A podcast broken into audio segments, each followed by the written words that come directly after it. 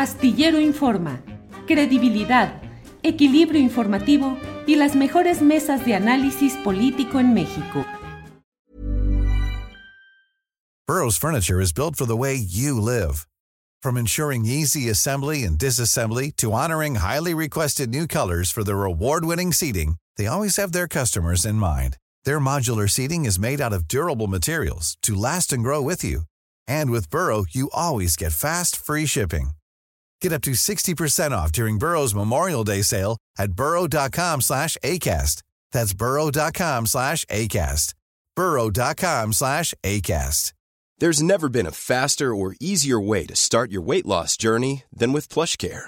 PlushCare accepts most insurance plans and gives you online access to board-certified physicians who can prescribe FDA-approved weight loss medications like Wigovi and Zepbound for those who qualify. Take charge of your health and speak with a board-certified physician about a weight loss plan that's right for you. Get started today at plushcare.com slash weight loss. That's plushcare.com slash weight loss. plushcare.com slash weight loss.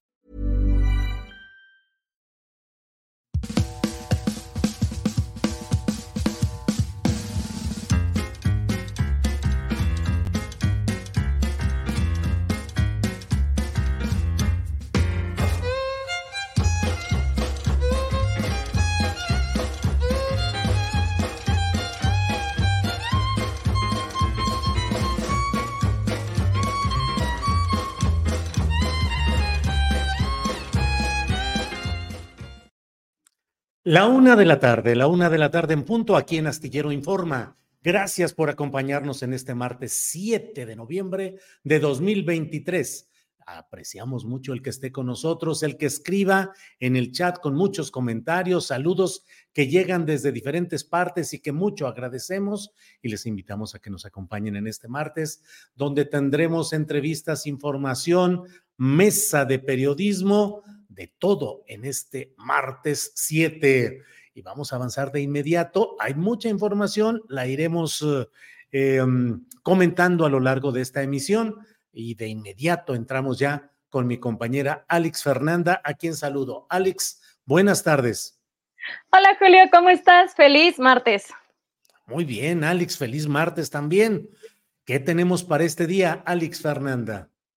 Pues mira, con 200 votos favor, 116 en contra, más una abstención, la Cámara de Diputados ya aprobó en lo general el presupuesto de egresos 2024. Posteriormente se va a discutir las reservas al dictamen. Lo que llamó la atención fue que la única abstención que se realizó fue de la morenista Inés Parra. Por otra parte, la, oposición ya manifestó su descontento al respecto a través de sus redes sociales. Vamos a comenzar con la diputada Edna Díaz, que puso el siguiente mensaje a través de su cuenta de X acaban de aprobar en lo general el proyecto de presupuesto de egresos de la Federación 2024. Desde oficialismo marrón y por órdenes presidenciales, quieren seguir destruyendo a México. Vamos a seguir dando la batalla en los próximos días. También la que mostró su descontento fue Margarita Zavala con el siguiente mensaje. Los más pobres, los más necesitados están hoy en Acapulco, en Coyuca, en Tecpan, y ahí no está Morena. Les dieron cero pesos a la reconstrucción. Estamos dando la batalla. ¿Qué opinan? Cuéntenos en los comentarios. Y hoy en conferencia de prensa matutina, el presidente López Obrador celebró en lo general, celebró que se haya aprobado en lo general el presupuesto. Mencionó que esta aprobación va a permitir que se puedan concluir las obras y también aumentar los apoyos sociales. Vamos a escuchar.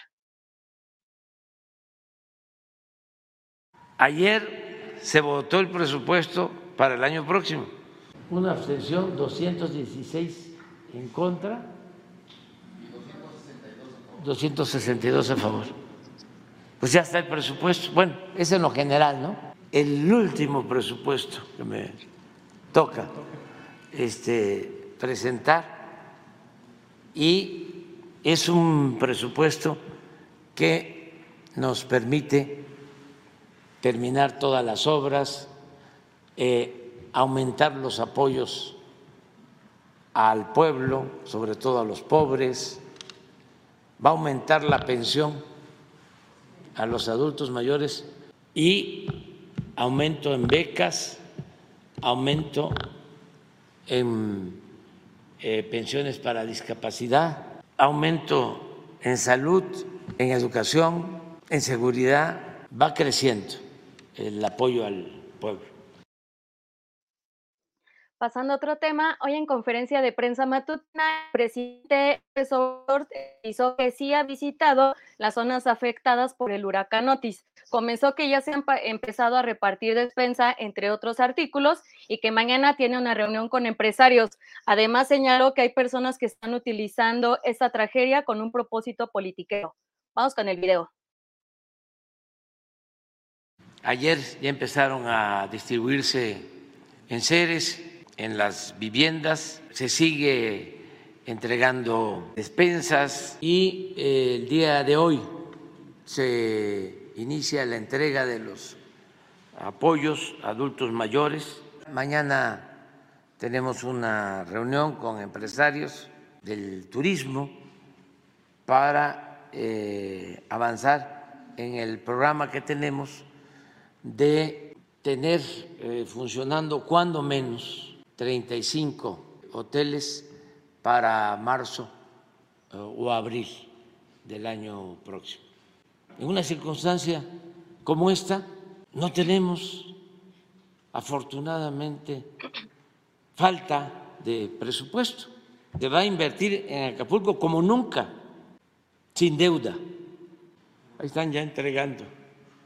Y ofrezco disculpa por mostrarlo, porque la Biblia dice de que lo que se da con la izquierda no lo debe de saber la derecha. Y en las últimas horas, habitantes de Acapulco han llegado a la capital para exigirle al gobierno recursos y ayuda por los daños ocasionados por el huracán Otis. Según los reportes, los manifestantes denunciaron que la, denunciaron que la policía capitalina los estuvo hostigando rumbo eh, a su camino a Palacio Nacional. Vamos a estar pendientes de lo que suceda y ya saben, toda la información la pueden encontrar en juliastillero.com. Por otra parte, el presidente López Obrador criticó hoy en la mañana la demora que ha tenido el Poder Judicial en el caso del audeudo de 26 mil millones de pesos que el empresario Ricardo Salinas Pliego tiene con la Secretaría de Hacienda. El mandatario aseguró que esto no es un asunto personal, sino que es un tema que la ley debe de resolver. Vamos a escuchar. Imagínense la sanción que debería de haberse aplicado desde la judicatura al ministro que mantuvo 10 meses guardado el expediente del pago de impuestos de Azteca de 26 mil millones. ¿Y dónde está la justicia pronta y expedita? Ya tienen que resolver en un sentido o en otro, ya eh, tomar la decisión. Y no es un asunto personal, no es censura, nada. Es que hay una deuda de 26 mil millones. La autoridad competente, en este caso el Poder Judicial, tiene que resolver si es justo o no. Y claro que el empresario Ricardo Salinas Pliego ya contestó a través de sus redes sociales con el siguiente mensaje. El coraje y la venganza envenenan el alma y un alma envenenada, no se puede ocultar. Nos siguen faltando 43, pero al parecer esos ya no urgen. Y más abajo comentó con otro mensaje. Yo creo que deberíamos de urgir a la justicia que aclare esto no solo han pasado 10 meses sin resolver, han pasado años. ¿Qué les parece? Cuéntanos en los comentarios. Julio, regresamos contigo. Muy bien, Alex Fernanda. La verdad, antes de que avancemos con algún otro tema, es eh, poca, es una cara dura la de Ricardo Salinas Pliego al decir esto, al comparar su caso, que es un caso de un litigio intencionalmente prolongado, tardado, para no pagar impuestos o para alegar que no hay facultad, que no es correcto que el Estado le cobre esos impuestos, compararlo con los 43, francamente me parece que ya es uh, políticamente demencial y que es algo sucio el atreverse a involucrar el asunto de los 43, que es un estudio, es un asunto de justicia social, de demanda de verdad y de justicia, y que justamente algunos medios de comunicación y algunos comunicadores, columnistas y conductores de espacios en el grupo Azteca de Televisión han servido para eh, ocultar, menospreciar todo lo que ha sucedido y ahora lo utilice, me parece que es eh, algo inaceptable. Alex, pero ¿qué más tenemos? Porque ya me puse muy serio en esto y no todo es seriedad aquí en los asuntos públicos, Alex. Pues mira, Julia, antes de despedirme, te quiero preguntar algo. ¿Te gusta mal? Ay, Alex, Alex, se está congelando tu voz. Se entrecortó. ¿Qué nos dijiste? Sí. Aquí ya estoy. ¿Ya se escucha? Sí, sí, sí. Que si te gusta Bad Bunny, el conejo malo de Puerto Rico. No me gusta, a mí no me gusta el reggaetón, pero reconozco la gran valía el gran éxito que ha tenido eh, tres años consecutivos siendo el más escuchado en Spotify, un gran éxito, pero a mí en lo personal no me gusta realmente, Alex, pero reconozco el fenómeno que implica. ¿Por qué? Pues mira, Julio, te pregunto esto porque en TikTok ya se viralizó una canción de Pregúntame, un nuevo sencillo del cantante, pero no es él. La canción fue creada por inteligencia artificial con esta herramienta que ha causado pues muchísima controversia y pues el reggaetonero ya enfureció. A través de sus canales de difusión, ya puso el siguiente mensaje donde pues dice que para eso ya él hizo un nuevo álbum, que pues que eso no se vale y dice aquí, charros, Dios mío, no los quiero en la gira tampoco, uy, ¿y qué hacen? Entonces, pues ya él está muy enfurecido, pero todo este rollo para preguntarte lo siguiente, ¿Crees que hay riesgos con esta herramienta de inteligencia artificial en general en el mundo del entretenimiento, pero también en las personas que estamos en los medios de comunicación, en los medios informativos? ¿Qué te parece esta herramienta? Sí, sí, desde luego que sí, pero mira, ya que Bad Bunny, que como colocas ahí, tiene 19 millones de seguidores, eh, que le pegue tan duro un proceso de este tipo y luego la reacción de él. Si Arturo nos hace favor de poner el anterior, la captura de pantalla donde se ve, incluso en términos pues que son muy, muy... Mm, em, Mira, dice, si a ustedes les gusta esta, esa mierda de canción que está viral en TikTok, sálganse de este grupo ahora mismo. Ustedes no merecen ser mis amigos y por eso mismo hice el nuevo disco, para deshacerme de gente así. Así que chuchu, fuera. Y luego charros, Dios mío, no los quiero en la gira tampoco. Uy, ¿y qué? ¿Qué hacen? Bueno, la verdad es que es una reacción muy fuerte, muy dura. Normalmente quienes se deben al público, los artistas, cantantes, la gente del teatro, de la música, pues respetan mucho a sus seguidores, a su público y nunca los insultan o, los botan fuera de sus redes sociales. Pero mira, estoy leyendo ahorita rápidamente algo que está publicado en página 12, el periódico argentino, y dice que el usuario detrás de Flow GPT es, que hizo esta adaptación con inteligencia artificial, es un joven chileno llamado Mauri Senpai, según indica The Clinic, y que este tema se creó hace dos años, hace dos años. Y hay una mención que hace el propio joven chileno Mauri Senpai, que dice, estás todo el día desconectado, sufriendo, y al entrar a TikTok, te enteras que la canción que escribiste hace dos años se volvió trend y la compartió hasta Bad Gyal. Así es que, Alex, la verdad es que sí, es eh, esta nota que te estoy leyendo de página 12, dice, libros leídos por personas que nunca los leyeron, capítulos de series que sus creadores no crearon, un dueto entre artistas que no se cruzaron y hasta Messi hablando en inglés, algo que nunca hace. Todos son logros, entre comillas, de la inteligencia artificial y su polémica irrupción en el campo del arte. Ahora esta especie de plagio tecnológico alcanzó a Bad Bunny y él se la agarró con sus fans. ¿Cómo ves, Alex Fernanda? Por ejemplo, mira, aquí en el chat nos ponen, ya no hablen de Bad Bunny, ni de Noroña, ni de Atolini, pero pues yo creo que sí es importante que toquemos este tema de la inteligencia artificial, porque apenas eh, pues llegó a Martí Batres, ¿no? Que estuvimos, que tuvimos la, una entrevista recientemente que es de los supuestos audios que había de Martí Batres y pues que ya se vio que pues no era él y ahora también está ya en la en la sección del entretenimiento alcanzó pues a un artista de talla mundial. Bueno, o sea, Bad Bunny, les guste o no les guste, pues sí está pues ahí muy en el tren. Y pues sí. está fuerte lo de la inteligencia artificial. Sí, Alex, porque mira, ya que llegue a estos niveles en los cuales sea imposible discernir rápidamente qué es eh, original y qué es imitado, qué es genuino y qué es adulterado, pero además dicen, dicen por aquí en los comentarios que he ido leyendo ahorita rápidamente, que en realidad pudiera ser incluso hasta una especie de enojo o de envidia porque hay personas que le han estado diciendo a Bad Bunny que está más bonita la imitación que lo original, que en realidad el álbum o la, el tema este nostalgia, que es eh, que debería ser un hit. Hay aquí algunos mensajes que dicen, esta canción es mejor que los últimos discos de Bad Bunny, tiene que seguir este rollo. Otros le dicen, Bad Bunny debería hacerla realidad incluso la artista española Bad Gyal, que colabora con, eh, con Bad Bunny en, esta, en la canción, compartió un video bailando el tema y tomándoselo con humor. ¿Cuántas cosas, Alex?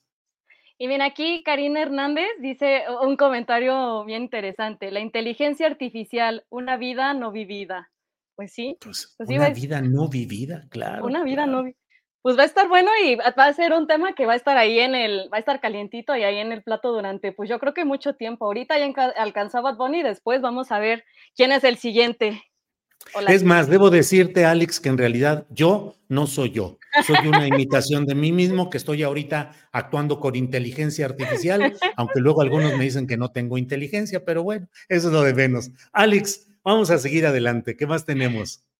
Claro que sí, Julio. Pues mira, aquí listos para tu editorial. Tener un programa muy completísimo. Invito a quedarse. Muy bien. Alex, seguimos en contacto. Gracias. Hasta luego. Gracias, Julio.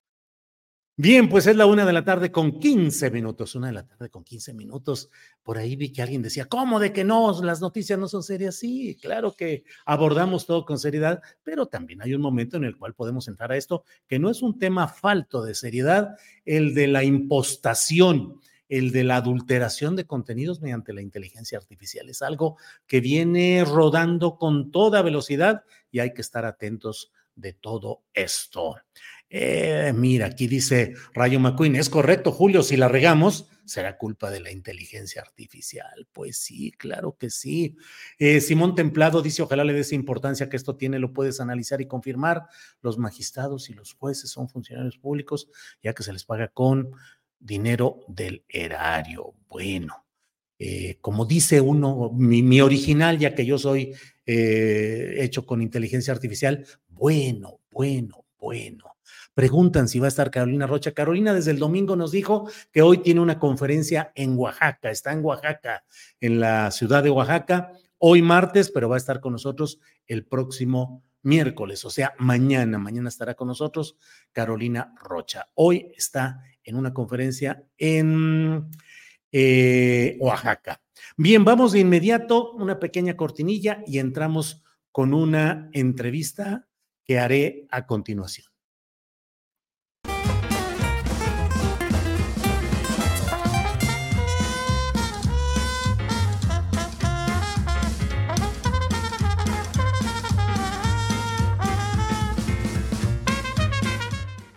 Bien, como usted sabe, Temoris Greco, periodista, documentalista, escritor, eh, está cubriendo eh, lo que sucede en aquella región del mundo en eh, pues toda esta serie de agresiones que se han dado desde el flanco israelí contra la franja de Gaza y también desde luego lo que ha habido en todo esta en toda esta historia tan complicada que se está desarrollando allá. Así es que saludo a Temoris Greco que está con nosotros. Temoris, buenas tardes. Julio, qué, qué gusto estar contigo. Saludos a todo el mundo allá en México.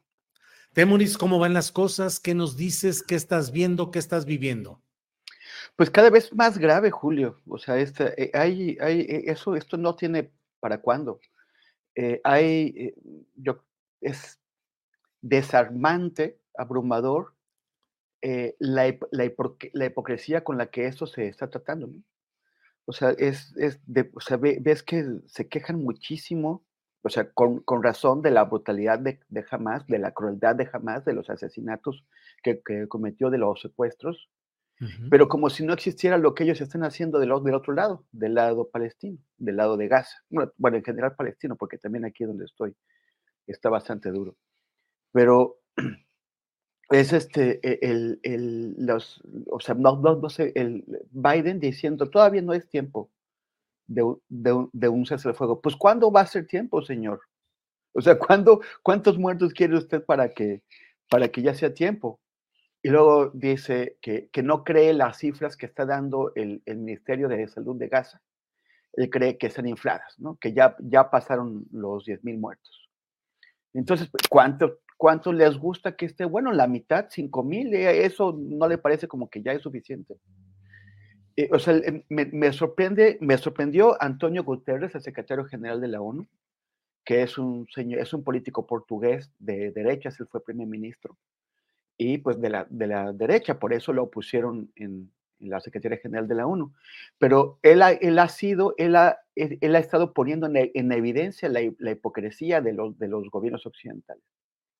Porque es, es, el que dice que está horrorizado por lo que está ocurriendo, horror, horrorizado porque eh, Israel ataque hospitales, ataque ambulancias, y los, y los gobiernos occidentales escogen creerle el cuento sin ninguna evidencia, nada más con, con, las evidencias que, que aportan sus, sus, ilustradores y sus, y sus dibujantes eh, eh, al, hacer eh, animaciones, ya con eso este, dan, dan por bueno que sí es cierto que debajo de los hospitales hay cuarteles ter terroristas y las ambulancias transportan a terroristas. Entonces, por lo tanto, está justificado asesinar a, a cientos de, de, personas atacando hospitales. O sea, eso, esos son crímenes contra la humanidad eh, que est estamos viendo en, en, en, tiempo real, en directo, y los, y los líderes occidentales pues están con esa hipocresía, ¿no? Y también muchísima gente que, que nada más, o sea, eh, a mí me, me, me, me, importan los muchos judíos del mundo y, y mi, mi, mi, papá estuvo en la marcha del, del domingo en México uh -huh. y, y, vio a muchísimos judíos mexicanos que salieron a manifestarse en contra del bombardeo y en contra de, de, de así, así dice su manta, ¿no? En alto el genocidio. Uh -huh. eh, me, que, gente que está adolorida por lo que cometió jamás, por los crímenes que cometió jamás, pero que al mismo tiempo se da cuenta de que esto no tiene paralelos. No, no claro. hemos visto, o sea, no hemos visto, al menos en este siglo, y si lo empujamos un poquito más, podemos ir más allá, no hemos visto crímenes masivos como los que se están como los que está cometiendo el Estado de Israel en este momento en Gaza. Temuris, la, la ocasión anterior en la que platicábamos nos decías acerca de la vida aparentemente normalizada que estabas viendo en Jerusalén y pues que todo parecía transcurrir, que nomás de repente había algunos sonidos de alerta. ¿Dónde estás ahora, en la nueva ubicación en la que estás? ¿Qué estás viendo y qué estás viviendo? ¿Qué nos comentas? Bueno, aquí este es lo contrario, ¿no? Es, estoy en Jenin, eh, ya estuve en Nablus y en Ramallah, y después próximamente iré a, a Belén y a Hebrón. Pero eh, aquí Jenin pues es el punto más duro de la, de la confrontación que hay en Cisjordania, en la otra parte de Palestina, que está bajo control de la Autoridad Nacional Palestina, más o menos, porque, porque ya est est estuvimos en lugares en los que eh, la policía palestina nomás no entra, no la quieren ahí, eh, los, los ven como, como traidores y no, no los dejan entrar. Se hacen sus propias cativa, cativa en árabe es como una especie de, de pelotón o, o batallón. Entonces, estos, estas comunidades eh, forman sus, sus, propios batallones y, eh, y, y se enfrentan a, a, a, los, a los israelíes. Aquí en, en el campamento, de, en el campo de refugiados que hay aquí en Jenin, en, donde estuvimos hoy, eh, pues han entrado, o sea, casi cada dos noches, o sea, eh, una, una, una, noche, no, una noche así más, más, más o menos. Eh, ma mañana vamos a dormir ahí en el campo de refugiados pero eh, hoy, hoy no, porque apenas llegamos y no habíamos hecho los contactos, ya, ya, ya, los encontramos, han sido muy amables y nos permitirán quedarnos allá. Pero eh, eh, entran a destruir, o sea, a atacar. Eh, hay drones que están, acabo de ver un video que, que difundió el, el, ejército de Israel, en donde un dron eh, arroja una bomba sobre unas figuras que según los israelíes pues son combatientes. No lo, no, lo sabemos, pero hay varios muertos y están destruyendo sus calles. Con excavadoras eh, blindadas llegan y, la, y levantan el pavimento de las calles, pues solamente para estar fregando. Y ya están tumbando sus monumentos. Me, me mostraron la foto de un monumento que hicieron de un caballo y lo hicieron con restos de los eh, eh, de, de, de, la destrucción que habían cometido los, los israelíes otra vez que entraron aquí también. Y, y, y los israelíes pues se robaron la, la estatua quién, quién sabe dónde se la llevaron no, no dejaron ni una pieza. La y, discusión política cómo va eh, Temoris eh, pareciera cada vez más entrampado el primer ministro Netanyahu con críticas internas cada vez más crecientes, no sé cuál sea tu opinión, por un lado, y por otra, pues con una presión internacional que en algunos lugares, sobre todo pienso en gobiernos sudamericanos, Bolivia entre ellos, pues eh, plantea ya algunas exigencias, pero ¿cómo ves esa evolución diplomática de presión para tratar de frenar todos estos eh, cosas horribles allá en Gaza y en, eh, en general, Temoris. Sí, hay, me parece que son ocho o nueve gobiernos los, los que han suspendido las relaciones con Israel a partir de la, de la ofensiva criminal que está llevando a cabo en, en, en, Gaza. De América Latina, pues Honduras, eh, eh, Colombia, em, eh, Bol Bolivia y alguno más que, que se me escapa y este, también su, su, Sudáfrica, Sudáfrica, que siempre tiene una, una postura muy, muy, muy, crítica con Israel, porque pues quienes están ahora en el gobierno vivieron el apartheid y, y, y pues saben que lo que mantiene Israel aquí es, un, es una cosa muy parecida al apartheid, puede, puede recibir el mismo nombre. Entonces también Sudáfrica y algunos gobiernos árabes, poquitos, muy, muy, muy pocos. O sea, son realmente muy pocos países que, que los, los, que han reaccionado con algún tipo de intensidad en comparación con la gravedad de los, de los crímenes que están cometiendo. Pero finalmente quien, quien, quien, va a decidir las cosas, pues es Estados Unidos.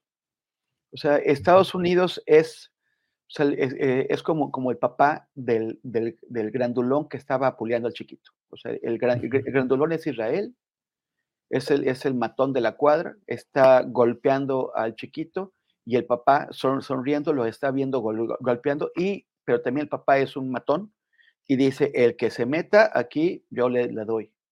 Ya eh, ha desplazado tres unidades navales, o sea, tres unidades, tres, tres, tres escuadras con dos, con dos portaaviones y hoy se, hoy se anunció que viene un submarino nuclear.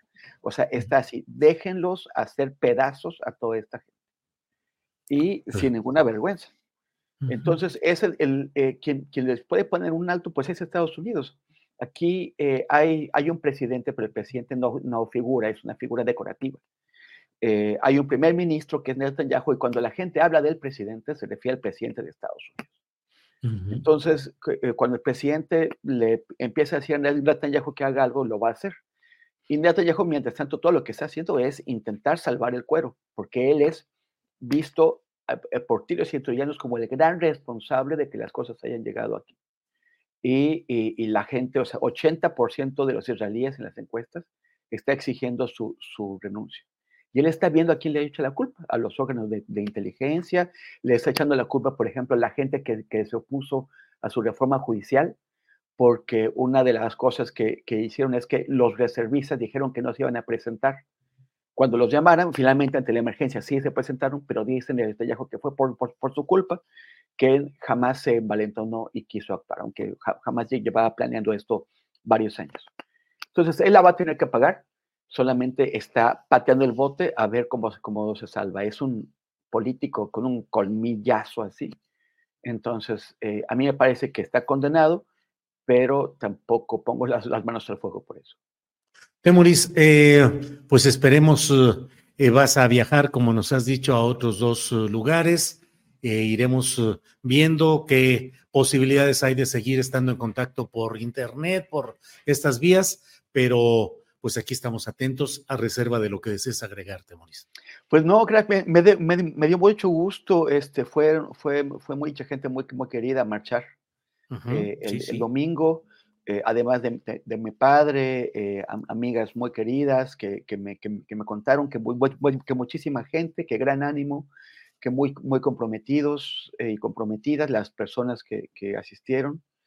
pues es importante mantener ese, esa, esa, fuerza y lograr que el, el gobierno de, de, México eh, asuma una oposición, una, una posición un poquito más allá de algunos comentarios del presidente en la mañanera. O sea, Israel tiene que, que, saber que México no, no permite eh, esto. Y la, la, verdad, o sea, yo sé que la extradición de, de, dos criminales mexicanos, de Andrés Ruemer y de, Tomás Herón de Lucio, está, está en entredicho, pero a mí me parece que México, por por lograr esas, esas extradiciones, no puede quedarse callado ante lo que está ocurriendo. Hay dos plazas, Julio, que, que, descubrí que me encantaron. Una en Addis Ababa, que es la capital de Etiopía, y otra eh, en Viena, la, la, capital de Austria. Esas dos plazas se llaman México.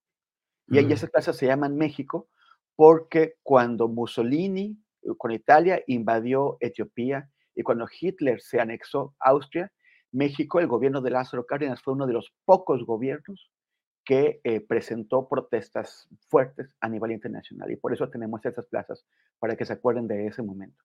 Eh, espero que en algún momento los palestinos puedan nombrar una plaza o una esquina, una calle, lo que quieran. Ya le habían puesto los israelíes una cámara, una, una calle al traidor Andrés Wemmer cuando, cuando, cuando falseó un voto de México en la UNESCO. este, que le pongan México porque México esta vez habló como tiene que hacerlo. Temuris, te agradezco mucho, seguimos en contacto y siempre te mandamos un abrazo afectuoso y entrañable, que sigas adelante y aquí seguimos en comunicación. Gracias, gracias, querido Julio, y pues bueno, ahí, nos vemos pronto. Yo, yo creo que ya en dos o tres semanas estaré por allá. Muy bien, Temuris, gracias. Hasta luego.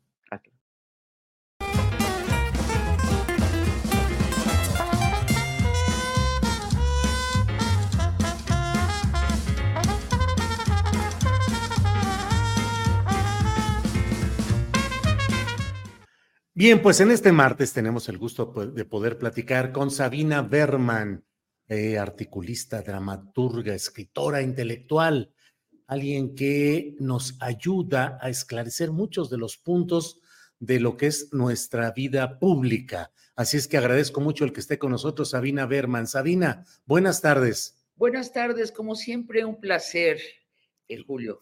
Igualmente, Sabina. Sabina, pues estamos ya en la semana en la cual ya el próximo viernes debe Morena dar a conocer las candidaturas a diversos eh, cargos de elección popular en ocho estados de la República y en la Ciudad de México. Me parece que como nunca ha habido una expresión de discusión, de polémica, de crítica y autocrítica en las filas de la izquierda, no necesariamente o no solo de la militancia de Morena, sino de ciudadanos que en general tienen una visión progresista de la vida pública. ¿Qué esperas? ¿Cómo valoras? ¿Cómo analizas lo que ha sucedido en este tramo y lo que esperas que suceda este viernes, Sabina? Pues Julio, son momentos de tensión, porque los que somos de izquierda, los que cada cual en su trinchera hemos luchado, al menos esperado durante 30 años una opción de izquierda que gobierne a México, los que hemos apoyado durante este sexenio la 4T, siempre que tome medidas de izquierda y la hemos criticado cuando la T, 4T se traiciona y toma medidas no de izquierda, nosotros vemos que la izquierda está en peligro de perder un partido claramente de izquierda. Vemos que Morena está hoy en la encrucijada de volverse un partido genérico y no de izquierda. Un partido que podría volverse un frente amplio donde todos caben, políticos de derecha, de izquierda, sin ideología, oportunistas. La encrucijada en la Ciudad de México tiene nombre y apellido. Eh, o Clara. Que Harfuch resulte el candidato de Morena quiere decir que Morena se convirtió en ese frente amplio, ese partido genérico, y que Clara sea la candidata implicaría que al menos en la capital del país, Morena sigue siendo de izquierda y tendrá un proyecto de izquierda que puede ser, por cierto, modélico para el resto de las ciudades del país. Eso es lo que está en juego ¿tenemos un partido de izquierda o hay un frente amplio? Eso eh, se decidirá este viernes. Sabina, en toda esta discusión y polémica que ha habido, hay quienes eh, suponen o proponen que se cierre filas con quien sea, como sea, para poder avanzar en el triunfo electoral inmediato, es decir, en la eh, recolección aritmética de triunfos, o sea, de tantas eh, que competimos, ganamos tantas y vamos adelante. se habla pues de que se está en riesgo de que haya retrocesos, si no hay unidad. Recuerdo aquella frase de unidad a toda costa. ¿Qué opinas de quienes proponen que como sea, se vote por quien sea para poder tener esos triunfos electorales? Eso es lo que gritaban en el PRI, ¿te acuerdas? Sí, unidad, sí, sí. Unidad, fuera quien fuera el candidato. Bueno, es muy sintomático que se pida unidad y con las mismas palabras del PRI. Yo me sincero, yo no voy a votar por la derecha indefinida y oportunista, aunque traiga el logo de Morena.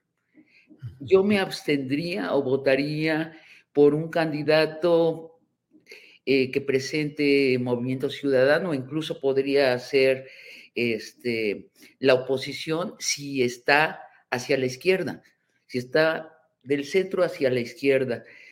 Yo creo que eh, lo que queremos la gente de izquierda es un partido de izquierda y que no tenga pereza en ganar a la buena las elecciones. ¿Qué quiere decir ganar a la buena las elecciones? Conquistando la ilusión de los electores con proyectos viables y benéficos. ¿Para quiénes? Para los electores. Algunas personas nos dicen, voten a la derecha en la Ciudad de México para que la izquierda en el Congreso sea mayoría calificada y pueda reformar al Poder Judicial. Yo no se las compro, esas carambolas raramente suceden en efecto, se planean muy bien y luego no suceden. Hay demasiadas condicionales que las pueden em, abortar. Y yo no quiero sacrificar a mi ciudad, la Ciudad de México, por un ulterior e incomprobable beneficio. Yo creo que la estrategia es clara, la estrategia de izquierda es clara y es claro el voto. Es decir, no apoyas la idea del plan C de votar en absoluto y acríticamente todos los candidatos que se propongan. Yo creo que se puede tener el plan B y a través del plan B lograr el plan C. Y esa es política de la buena, conquistando el territorio. Otra de las cosas que se juega Morena en esta decisión es volverse un partido no territorial, como ya lo son el PRI y el PAN. O sea, partidos que ganan en despachos a puerta cerrada el poder. Y cuando digo a despachos a puerta cerrada es sumando y restando votos, carambolas que además raramente tienen la eficacia que suponen, los que están sentados ahí perezosamente alrededor de las mesas, o en focus groups, o con publicistas que importan de otras latitudes. A mí no me interesa votar por un partido que ha perdido el territorio, el contacto con la gente. Es una lástima porque hemos vivido cinco años de izquierda gobernando por supuesto, hay cosas en las que la 4T no es, no ha sido de izquierda, pero son pecata minuta cuando uno ve que el proyecto grande sí lo ha sido, que es eh, sustraer el poder de la oligarquía y, e incluir en la mesa de las decisiones y en la repartición de los beneficios a los muchos, en especial a los más pobres, pero no solamente. En general, ¿te decepciona? ¿Te ha decepcionado el partido Morena? No, no, no, creo que la política es una obra de teatro demasiado millonaria, con demasiados millones de personas participando como para pedirle perfección. No, no me ha decepcionado. Me angustia la encrucijada en la que Morena solita se metió. Innecesariamente, por cierto, porque cuando dicen Harfuch representa el plan C, si Harfuch es el candidato, arrasamos en los votos para senadores y diputados, yo digo, a ver, para nada. Harfuch no es ese meteorito que nos prometieron que sería, no es este tsunami de simpatía y votos para Morena, para nada. La, contienda de siete semanas entre Harfuch y Clara lo dejó bastante maltratado. Es un vientecito tropical.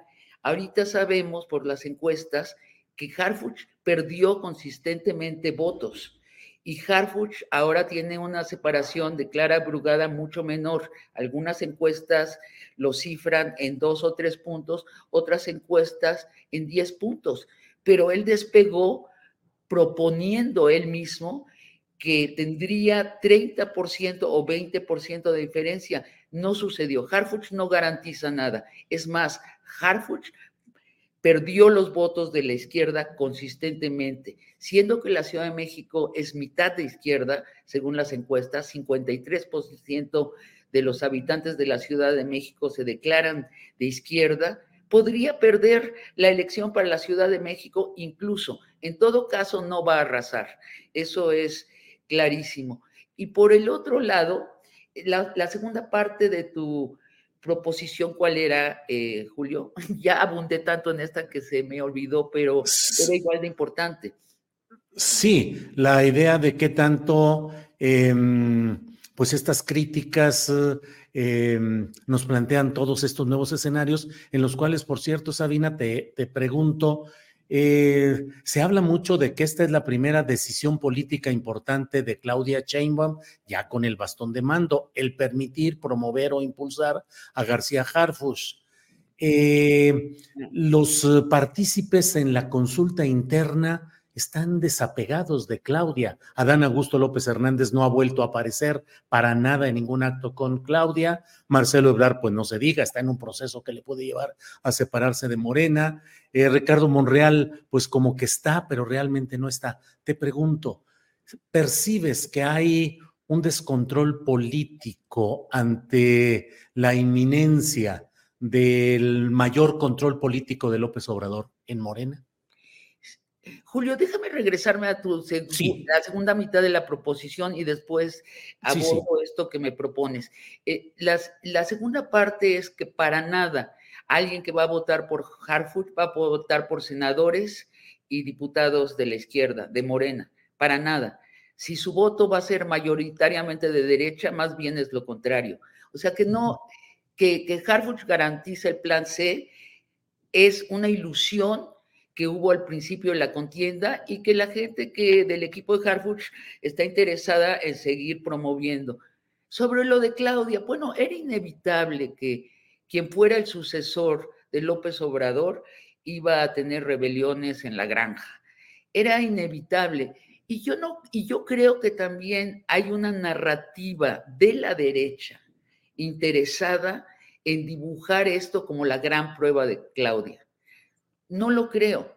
Este, bueno, algunos candidatos se distanciaron, están heridos, ya regresarán o no. De todos modos, son candidatos no con un gran arrastre. Lo que mostró las internas para el candidato presidencial en Morena es que Claudia tiene el arrastre. Por eso e, era tan innecesario que Claudia se la jugara así. Ahora, repito, la narrativa de que el candidato único de Claudia es Harfuch es una narrativa impulsada por eh, editorialistas que podríamos nombrar, pero no vale la pena, claramente en contra de la izquierda, que lo plantean, ella lo eligió y entonces ahora está a prueba ella. No es cierto. Es incluso una lectura muy machista que desconoce cómo piensa la izquierda. Precisamente se, habló, se abrió una campaña donde Harfuch era el, el favorito de las encuestas, pero Clara Brugada era desde el principio una figura muy atractiva en la izquierda y muy conocida en la izquierda. Si Claudia de veras hubiera querido imponer a Harfuch, se hubiera ahorrado esta contienda. Le hubiera pedido a, Clara que no participara. Eso hubiera sido maquiavélicamente lo que hubiera hecho. No, ella ha dejado que corra la campaña y ya no sé cuántas veces puede repetir que no es su favorito Harfuch. Tal vez porque fue su subalterno, la gente lo asocia con ella, incluso tal vez en su fuero interno, Claudia quiera que él sea. Pero yo no he visto señales de que Claudia haya operado en favor de Harfuch. Por ejemplo, no vi esa foto de, Claudia levantándole la mano. No ha ido a ningún meeting de Harfuch. Entonces, eh, el presidente ayer habló de las utopías de Clara en la mañanera en una señal de que tiene simpatía por Clara. Entonces, no veo, yo sí creo que es una narrativa muy interesada por la gente de derecha de ponernos a nosotros en esta encrucijada y me alegro que los comentaristas de izquierda la estemos combatiendo. Sabina, em, además de todo esto, ha aparecido en escena eh, una postura muy peculiar, me parece a mí, de Ricardo Salinas Pliego. Estoy pasando a otro terreno, pero me refiero a la respuesta que le dio al presidente de la República cuando el presidente de la República habló de que en Televisión Azteca hay un enojo por no pagar, eh, un enojo por el cobro que se está haciendo de 25 mil millones de pesos de impuestos.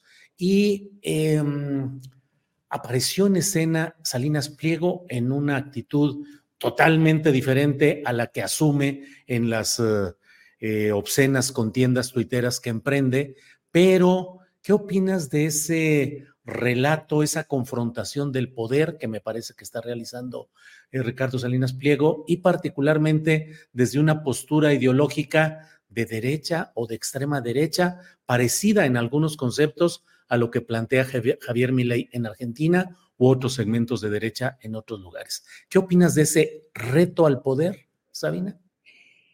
Se puso traje y corbata, ¿no? Para sí. declaración así, casi diríamos presidenciable, se puso. Mm, sí. Yo creo que hay dos elementos para entender esa obra de teatro. Una es que si yo diseñara un personaje como Salinas Pliego, lo mostraría obsesionado con el signo de pesos. Eso es lo que explica toda su conducta. Salinas Pliego no quiere pagar impuestos no los ha pagado durante 30 años y ahora no quiere pagarlos. De nuevo, no quiere pagar, debe 25 mil millones de pesos. Y peor ahora, donde está muy apretado por sus acreedores norteamericanos que le exigen que declaren bancarrota TV Azteca, que no estaría mal, ¿eh? Y, este, y que les pague a ellos. Si uno suma las dos cifras, los 25 mil pesos millones de pesos que adeuda al SAT y lo que adeuda a los norteamericanos. Hicimos el ejercicio unos amigos y yo y este y resulta que es la cifra del capital líquido que tiene Salinas. Sí implicaría que tendría que rematar empresas. Está muy enojado por eso.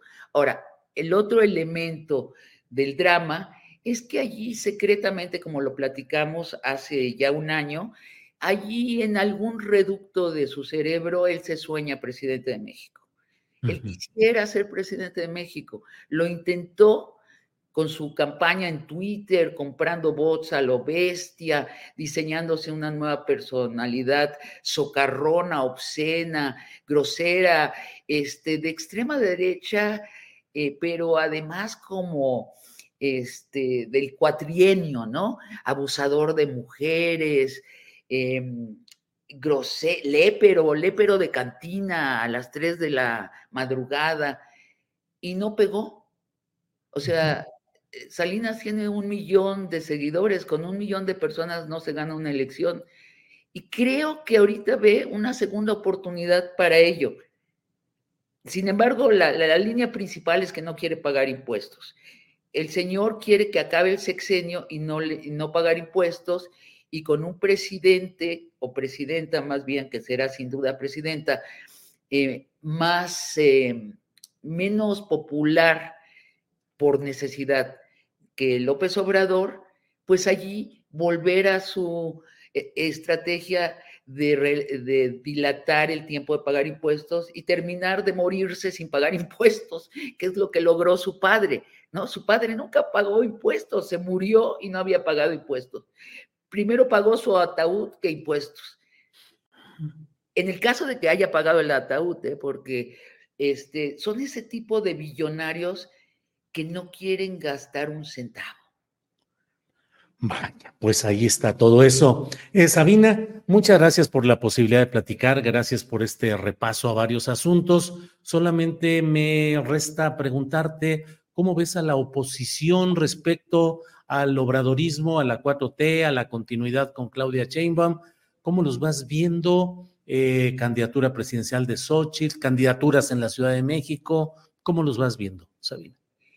Pues, Julio, López Obrador nos propuso primero los pobres por el bien de todos y después ha desplegado un proyecto acorde a esa frase y acciones acorde a esa frase. Como comentábamos al principio, hay algunas acciones que no están acorde y son las que solemos señalar los críticos eh, en los medios.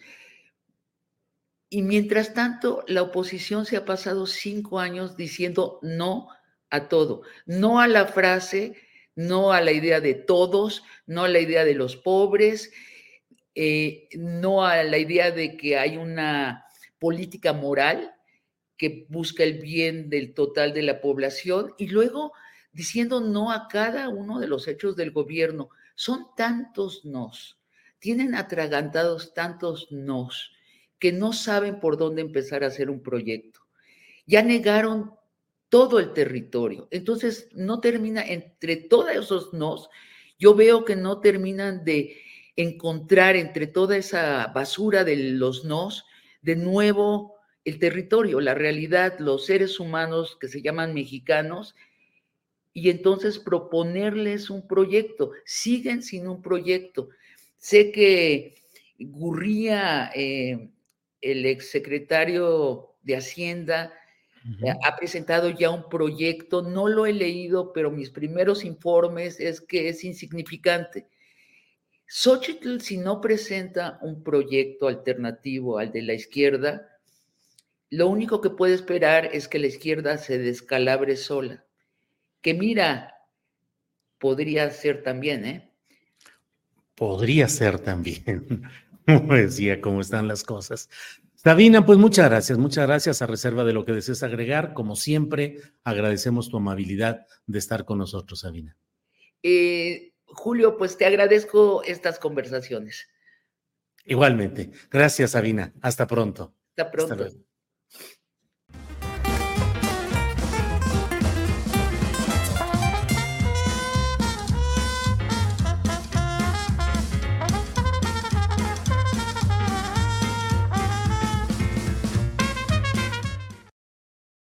Bien, muchas gracias por acompañarnos en esta entrevista con eh, precisamente con Sabina Berman. Gracias por todo. Muchos comentarios, muchos uh, señalamientos. Eh, Morena va a ser el nuevo PRI, terminando el efecto AMLO, dice Ernesto Garduño. En la pintura de atrás de quién es, porfa, dice María Guadalupe García Núñez. Bueno, ya pasamos esa etapa. Eh, Sabina aceptando que entonces hay cargada a favor de Clara, dice Mariana Mariano Vizcarra. Bueno, son varios de los comentarios que tenemos en esta tarde, en este martes 7 de noviembre. Déjeme ahora hacer un comentario editorial. Este es mi comentario editorial de este día. En el Tribunal Electoral del Poder Judicial de la Federación está por resolverse lo que ya está planteando uno de sus integrantes, un magistrado que dice que propone para que sea sometido a votación esta es este punto de acuerdo en el cual señala que la paridad entre las candidaturas debe ser solamente cuatro y cuatro. Cuatro y cuatro, solo en ocho entidades de la República, incluyendo la Ciudad de México. Esta propuesta que va a ser votada eh, por los magistrados del Tribunal Electoral implicaría que se deje fuera de esa normatividad a Yucatán, porque tiene su propia legislación local que oportunamente resolvió este tema de la paridad. Pero dice el proponente, dice que a él le parece, y es lo que somete a votación de sus compañeros, eh, a que haya, eh, espérenme un segundito, a que haya em, toda la, mm, que haya una votación referente a este tema. Es un tema muy eh, peculiar en el cual tiene implicaciones directas con lo que pueda resolverse en cuanto a la forma en que los partidos en general acomoden la relación hombres-mujeres, pero particularmente puede ayudar a destrabar un poco el gran conflicto en el cual está Morena por la Ciudad de México, donde para poder destrabar el asunto de García Harfuch eh, y de Clara Brugada, pues podría recurrirse al mecanismo de decir por eh, la definición paritaria de candidaturas entre hombres y mujeres, se opta por una mujer en este caso. Eh, la verdad es que esto libera a Morena de la obligación de postular a una mujer en Yucatán y eso le da también la oportunidad de reacomodar sus fichas. Falta que se dé la votación, solo están cinco de los siete magistrados, pero ello además en, una circunstancia en la cual el Poder Judicial está generando muchos, muchos eh, de los puntos eh, que hay en esta discusión política y electoral donde las decisiones del Poder Judicial, ya sea la Suprema Corte de Justicia de la Nación o directamente el Tribunal Electoral del Poder Judicial de la Federación, están emitiendo normas que pueden implicar eh, pues posicionamientos partidistas distintos. No deja de ser muy peculiar que quien impugnó la paridad cinco mujeres, cuatro hombres, haya sido Movimiento Ciudadano. Movimiento Ciudadano que ha sido ya acusado por esta eh, queja, esta impugnación ante el Tribunal Electoral de que en el fondo le estaba haciendo el juego a Morena, porque le ayuda, como le he dicho, a reacomodar las cosas de otra manera. Movimiento Ciudadano que en realidad no tendría mucho por qué pelear, porque de las nueve candidaturas en juego, pues realmente solo tiene viabilidad en Jalisco. De tal manera que, pues ahí está esa resolución. Por otra parte, le comento que hoy Arturo Saldívar ha dado a conocer un documento que ahorita pondremos ya en, ahí está, Arturo Saldívar dice, el día de hoy he presentado al presidente Andrés Manuel López Obrador mi renuncia al cargo de ministro de la Suprema Corte de Justicia de la Nación, para que en el caso de que la acepte, sea turnada al Senado de la República para su aprobación. Mi ciclo en la Corte ha terminado. Durante estos 14 años impulsé los criterios más vanguardistas que constituyeron el nuevo paradigma constitucional en la defensa de los derechos humanos de todas las personas. Toca ahora seguir sirviendo a mi país en la consolidación de la transformación de un México más justo y más igualitario, en el que sean prioridad quienes menos tienen y más lo necesitan. El México con el que soñamos es posible. Sigamos avanzando en su construcción hasta que la dignidad y la igualdad se vuelvan costumbre. He leído lo que dice mm, el ministro Saldívar, que en los años recientes ha tratado de asumir una posición muy progresista, muy eh, como dicen ahora, muy, muy de avanzada, yendo a conciertos musicales, eh, con expresiones en las redes sociales muy alivianadas. Y ahora, la verdad, la verdad, con este cierre que hace en su comunicación hasta que la dignidad y la igualdad se vuelvan costumbre, señor ministro, todavía ministro Arturo Saldívar, me parece que es demagógica esa frase con la que cierra, como si se equiparara a los movimientos sociales, al movimiento zapatista, a los movimientos que han proclamado hasta que la dignidad se vuelva costumbre. Pero es un grito desde la comunidad, desde abajo, desde las luchas contra los poderes de los cuales, señor ministro Saldívar, más allá del discurso de autoelogio que usted se propina, pues la verdad es que tampoco ha habido una eh, generación de nuevos contenidos y de una nueva predisposición en la Suprema Corte de Justicia de la Nación. El propio Arturo Saldívar fue la pieza que el presidente López Obrador deseaba para continuar con una reforma interna en el Poder Judicial.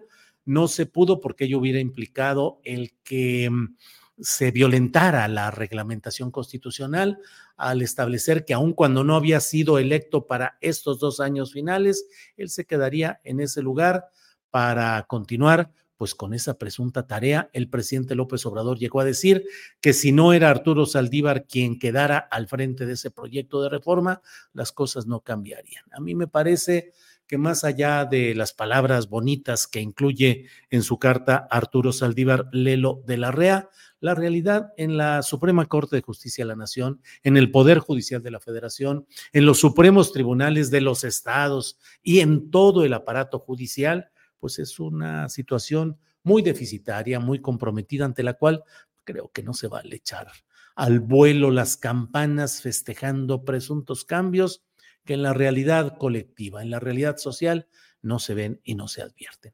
Antes de cerrar este comentario editorial, déjeme decirle que ya están en redes sociales eh, una, un documento en el cual se exhorta a los integrantes del Tribunal Electoral del Poder Judicial de la Federación para que no aprueben este tema del que le he hablado original. Es un llamado al Tribunal Electoral a ratificar el acuerdo de paridad 5-4 a favor de mujeres en las elecciones estatales de 2024. Dice por ahí, señala, bueno, la importancia de todo esto, vamos avanzando, avanzando, eh, señala todo eso, avanzamos y dice, la impugnación presentada por Movimiento Ciudadano carece de mm, el sustento adecuado. Eh, carece de ese sustento. La Constitución de México y la jurisprudencia establecen claramente la necesidad de garantizar la paridad de género y exhortan al Tribunal Electoral a considerar cuidadosamente la importancia de este acuerdo y a mantener su validez. Está disponible ya en redes sociales este llamado. Y bueno, pues son las dos de la tarde, las dos de la tarde en punto, y vamos de inmediato con nuestra siguiente sección. Déjeme unos segunditos, nada más en lo que le comento algunos de los eh, comentarios que hay aquí. Eh, Tomás Luna García dice, don Julio, dígalo, Saldívar es un progre buena indira, buena indita. Híjole, se me hace que si es un progre buena ondita. El el ministro Saldívar. Bueno, em, Emilio Lirola dice don Julio Astillero, de todos el mero mero. Órale, órale, muy bien, muchas gracias. Eh, cuídate mucho, amiguita. Bueno, ese es otro asunto. Saldívar habla mucho del feminismo. Ahora sí me sorprende. Julio, dice Octavio Martínez Soriano. Sí, Octavio, se puede hablar, hablar y hablar, e ir a conciertos y ponerse muy progre, buena ondita. El punto está en qué haces cuando tienes las porciones de poder que puedes ejercer para formular cambios reales que a mí me parece que no los hay en la cantidad deseada. Bueno, vamos, son las dos de la tarde con un minuto, vamos uh, con una pequeña cortinilla y regresamos con la mesa de periodismo que va a estar muy intensa, muy sabrosa en esta ocasión. Adelante.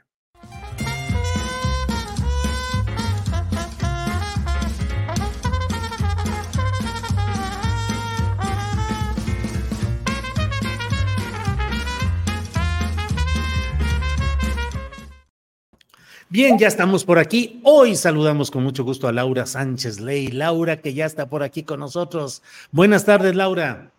Hola, Julio, ¿cómo estás? Buenas tardes. Gracias, Laura. Arnoldo Cuellar. Escucha ahí como un ruido. ¿Cómo están, Arturo? Arnoldo, un gusto estar por acá con ustedes. Sí, Laura, tal vez estás escuchando el programa con las bocinas de tu computadora y deberías escucharla con audífono para que no retroalimente al micrófono si quieres ahorita en lo que avanzamos. Gracias. Arnoldo Cuellar, buenas tardes. Hola Julio, buenas tardes. Bienvenida Laura, qué gusto. Con Arturo. Arturo Rodríguez, buenas tardes. ¿Qué tal, Julio? ¿Cómo están? Buenas tardes, buenas tardes, Laura Sánchez Ley. Qué alegría coincidir por primera vez por acá y en Astillero Informa y Arnoldo como, como cada fin, como cada martes, como cada fin de semana iba a decir, ya me ando adelantando unos días. Estás revelando secretos, ¿eh? Sí. sí, anda revelando los secretos. Arturo Rodríguez, por favor, dinos, ¿qué opinas de lo que va sucediendo a estas alturas ya en el tema de Acapulco? Críticas de los opositores al obradorismo que aseguran que no se hace nada, que no se avanza, que no hay los suficientes recursos ni presupuesto, y por otra parte, quienes eh, informan que ya están llegando paquetes de electrodomésticos, el propio presidente va a estar próximamente de nuevo por ahí. Entonces, ¿cómo ves este tema? ¿Cómo ha ido avanzando según tu punto de vista, Arturo? Bueno, mira, mi, perspectiva eh, creo que tiene que ir un poco más allá de la polarización que se ha dado a lo largo del sexenio y que se radicaliza en un contexto electoral como el que ya estamos viviendo. Y es, eh, me parece que eh, bastante frecuente que cuando ocurre un desastre natural, sobre todo uno de la dimensión, de la magnitud eh, que impactó a, Acapulco y, estas zonas del, estado de Guerrero y del Pacífico, este, hay una, una insuficiencia del Estado, independientemente de quién esté al frente del gobierno de la República. Y esto sucede porque aun cuando existen planes como el DN3 de la Sedena, que ha funcionado a través de la historia, eh, eh, pues de una, y yo creo que lo que se funda ah, eh, de manera importante la popularidad que pueden tener las Fuerzas Armadas en algunos sectores de la población, planes como los de pues de desarrollo social que bajo unas siglas u otras suelen llegar a, operar y una coordinación amplia con organizaciones de la sociedad civil y del empresariado que posible. Burroughs Furniture is built for the way you live. From ensuring easy assembly and disassembly to honoring highly requested new colors for their award-winning seating, they always have their customers in mind. Their modular seating is made out of durable materials to last and grow with you. And with Burrow, you always get fast, free shipping. Get up to 60% off during Burrow's Memorial Day sale at burrow.com slash ACAST. That's burrow.com slash ACAST. burrow.com slash ACAST. I'm Sandra, and I'm just the professional your small business was looking for. But you didn't hire me because you didn't use LinkedIn Jobs. LinkedIn has professionals you can't find anywhere else, including those who aren't actively looking for a new job, but might be open to the perfect role, like me. In a given month, over 70% of LinkedIn users don't visit other leading job sites. So if you're not looking on LinkedIn, you'll miss out on great candidates like Sandra. Start hiring professionals like a professional. Post your free job on linkedin.com/people today. Facilitan el arribo de, ayudas, asistencias, víveres, etcétera, de, y, pues eh, ciudadanos ajenos al, sector público. Eh, eh, nunca será suficiente para atender una emergencia de inmediato, es decir, llevan un proceso, un proceso que históricamente se había eh, eh, pues resuelto con una eh, interlocución y con un diálogo muy eficaz. creo que con, con, precisamente organizaciones ciudadanas y, empresariales, y que hoy este diálogo se ha problematizado por un cambio en la operación que creo que llega a incomodar por no ceñirse a las formas tradicionales, pero que por otra parte tendríamos que ver si a estas alturas, y, pues lo mejor es que esa coordinación contribuya a orientar las ayudas de una manera más efectiva que irlas dejando este, pues a como eh, le da a entender a la gente, ¿no? Eh, entonces, me parece que eh, hay una, una polémica amplia al respecto, yo creo que siempre la habrá, O sea, eh, si recordamos cómo fue con el sismo del 17 en Oaxaca y, los estados del sur, eh, y luego con el de la Ciudad de México, pues había críticas severas a los gobernantes y al, gobierno de Peña Nieto por circunstancias similares. Hoy eh, creo que eh, nos encontramos en una situación similar. A, final de cuentas, la atención inmediata siempre, siempre se va a complicar. Bien, Arturo, muchas gracias. Laura Sánchez Ley. Laura, ¿cómo ves el tema de que, al menos en lo general, la Cámara de Diputados ya aprobó el presupuesto de egresos para 2024 y la oposición, ah, digo, señala que no se incluyó ni un peso, pues, para la reconstrucción de Acapulco? Viene la discusión en lo particular, no sabemos si habrá algún tipo de, de incorporaciones o agregados, pero por lo pronto ese es el señalamiento. ¿Cómo lo ves, Laura? Julio, bueno, pues sabíamos que vendría el polémico presupuesto, ahora sí que en medio de una botella política campal y a punto de arrancar el proceso electoral, ¿no? Me parece que hace mucho que yo no veía una discusión tan álgida sobre el presupuesto de ingresos aquí, de ingresos aquí, porque sobre todo, pues entre los números la gente se pierde, ¿no? Todo el mundo se pierde. Sin embargo, pues de estos 9.07 billones de pesos, que por cierto es presupuesto histórico, pues se considera un recorte, que eso me parece súper interesante para hablar de contexto, de los 13 mil millones, los famosos 13 mil millones de pesos al Poder Judicial, al Consejo de la Judicatura, la Suprema Corte de Justicia de la Nación y del Tribunal Electoral del Poder Judicial de la Nación. Evidentemente, como bien dices, pues los detractores de Morena dicen que es una venganza.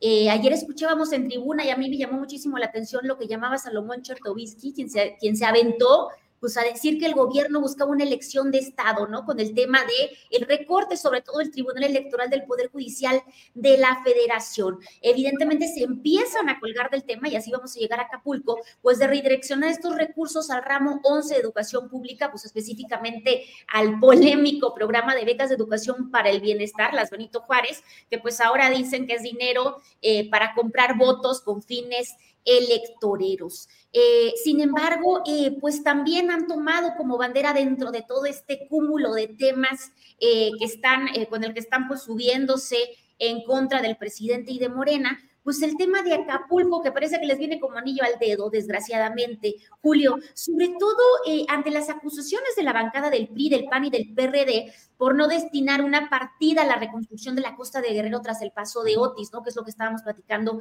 hace un momento. Hablan de hacer una tregua en la, en, entre partidos. Sin embargo, pues esto definitivamente no se ve. Hemos visto los medios de comunicación de ayer a hoy repletos de declaraciones eh, tremendas pues acusando al presidente de no tener ninguna clase de compromiso con las víctimas de Acapulco. Sin embargo, Julio, pues yo sí coincido también con lo que comentaba hace unos momentos eh, Arturo, ¿no? Y es que pues nunca nada va a ser suficiente. Estamos hablando que se estiman entre dos, 200 y 350 mil millones de pesos para la reconstrucción de Acapulco. Así que no creo que haya presupuesto que alcance en estos momentos y sobre todo, pues tampoco podemos dejar de ver y de quitarle responsabilidad, por ejemplo, al tema de los seguros, ¿no? Los seguros que se han estado haciendo tontos y que históricamente se hacen tonto con el tema de las reconstrucciones cuando pasa un huracán. Pasó con el huracán en, en La Paz hace algunos años, que, que también tomó los ¿no? Entonces, eh, pues también tenemos que poner ojo esa parte, ¿no?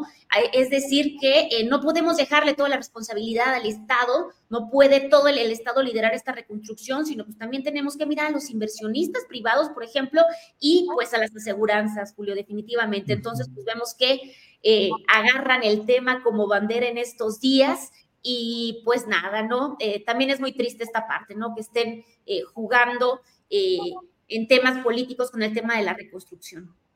Gracias, Laura.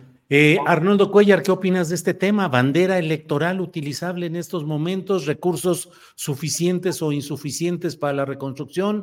Eh, ayudar a la gente del ámbito más popular, pero también a los grandes, eh, a las grandes empresas hoteleras y de servicios. ¿Qué opinas, Arnoldo? Pues mira, yo creo que dividamos el tema en dos partes, ¿no? El problema real de Acapulco, que me parece que el gobierno federal tiene que hacer todo lo posible con presupuesto etiquetado o sin él, para tratar de no solamente reponer la infraestructura turística y reconvertir de nueva cuenta al puerto en un atractor de divisas, lo cual me preocupa mucho porque es la parte en la que entran las grandes empresas, los magnates hoteleros, eh, eh, queriendo, bueno, pues desde luego que les faciliten mucho las cosas vía créditos, vía subsidios, y dejando al resto de la población históricamente marginada, los trabajadores que precisamente hacen funcionar esa industria turística y que viven, lo sabemos, históricamente en condiciones precarias. Hace mucho tiempo que yo no voy a Acapulco, pero una de las últimas veces que fui, alguna persona local me decía, aquí no hay cinturones de miseria, hay un pequeño cinturón de prosperidad en medio de un mar de miseria.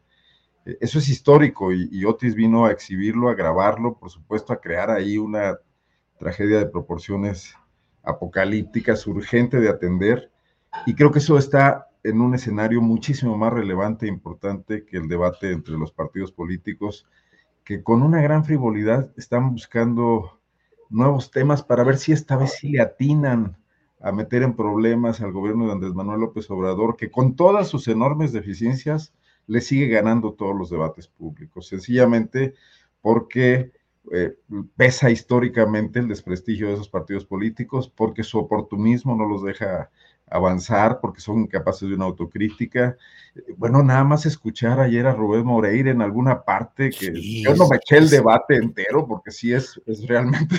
Es Oye, queriéndole echar ahora el rollo de Fobaproa.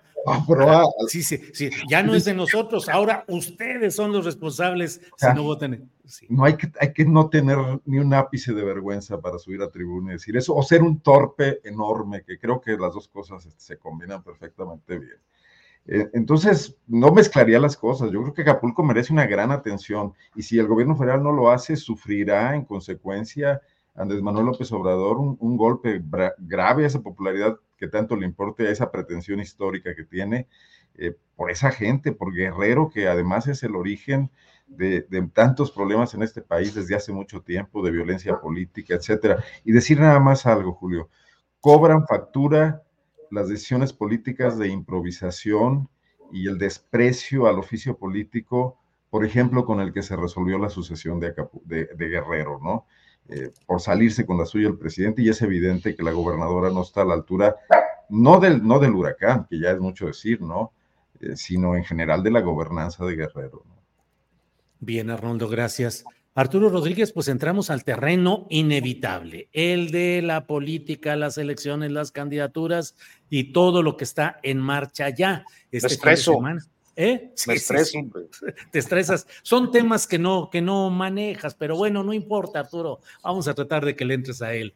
Arturo, eh, ¿cómo ves el tema de las encuestas, que ya este viernes debe estar resuelto el tema en Morena, particularmente con el punto más candente, pero no el único, el de la Ciudad de México, y pues el tema de la materia de género, el inicio de las precampañas y el tipo de personajes que están incorporando.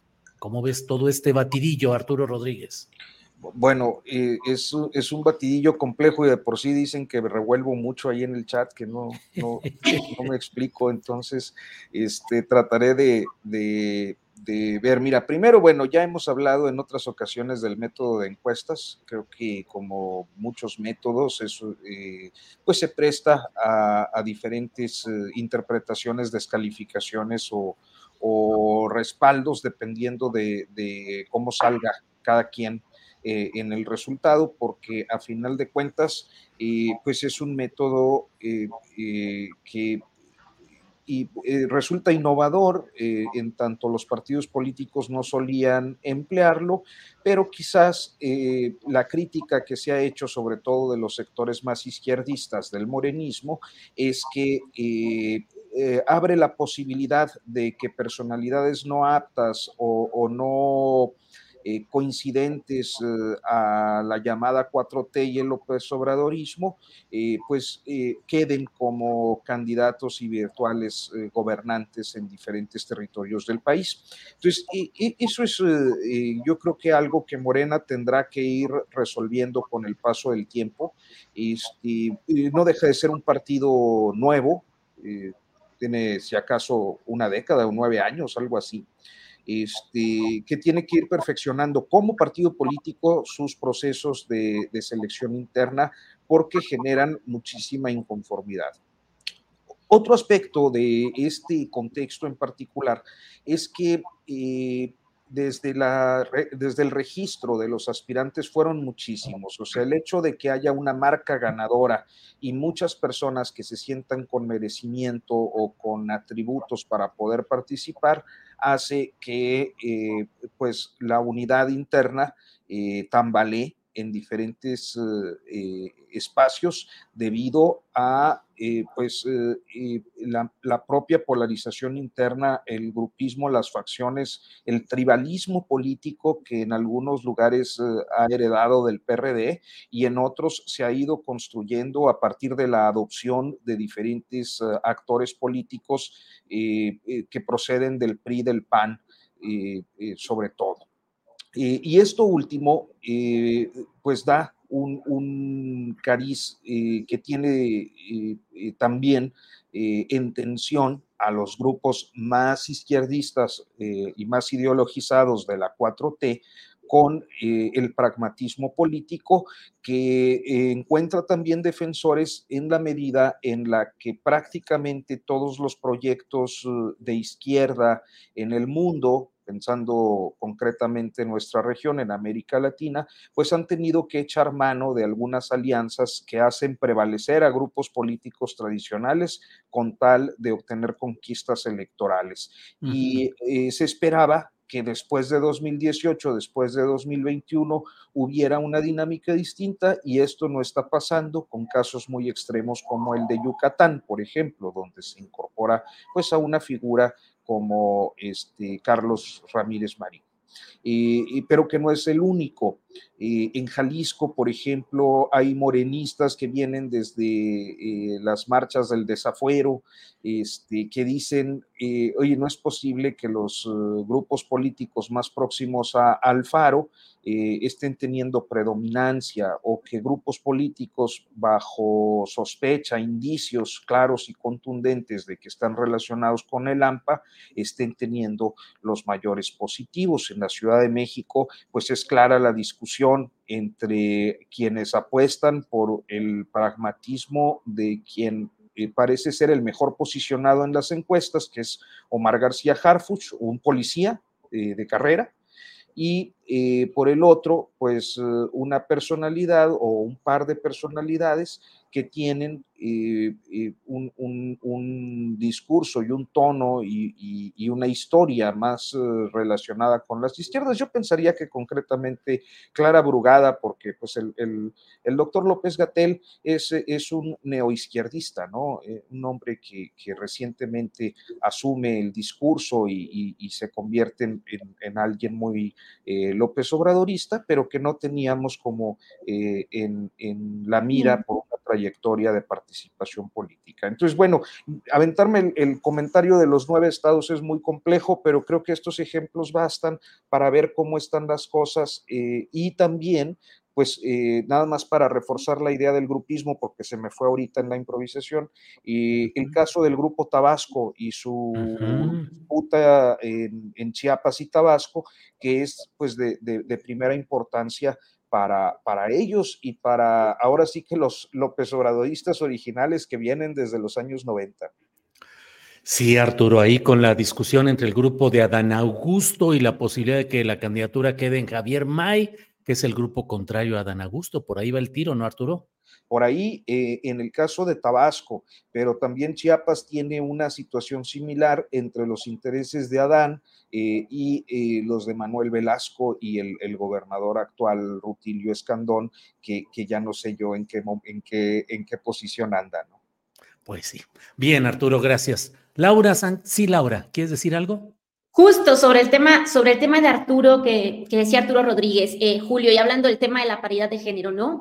Eh, justamente, ¿no? Creo que, el tema aquí eh, va a ser, ¿no? El dilema de sacrificar a, la candidatura de Omar García Harfuch, como bien dice eh, Arturo puntero en las, en las encuestas y pues dar preferencia a Clara Brugada por estos criterios de paridad ordenados en el INE que parece que le siguen representando un problema tremendo, tremendo arena. Pero hablando también del tema de Harfuch y de cuestión y personajes cuestionables dentro del tema eh, de la candidatura por la Ciudad de México, eh, también hemos visto, Julio, bueno, al menos hemos estado viendo en redes sociales, pues que realmente ante, ante todo esto que está sucediendo, parecería que Omar García Harfuch, pues está también intentando posicionarse en otros sectores de la población, ¿no? y justamente hablando de género, pues más bien parecería intentando esta parte de Moreno utilizar el voto de las mujeres y replicar el factor de Peña Nieto con Harfuch, ¿no? Ya hemos visto que el Peña bombón, te quiero en mi colchón, pues ya es una frase pues también que ya existe con García Harfuch,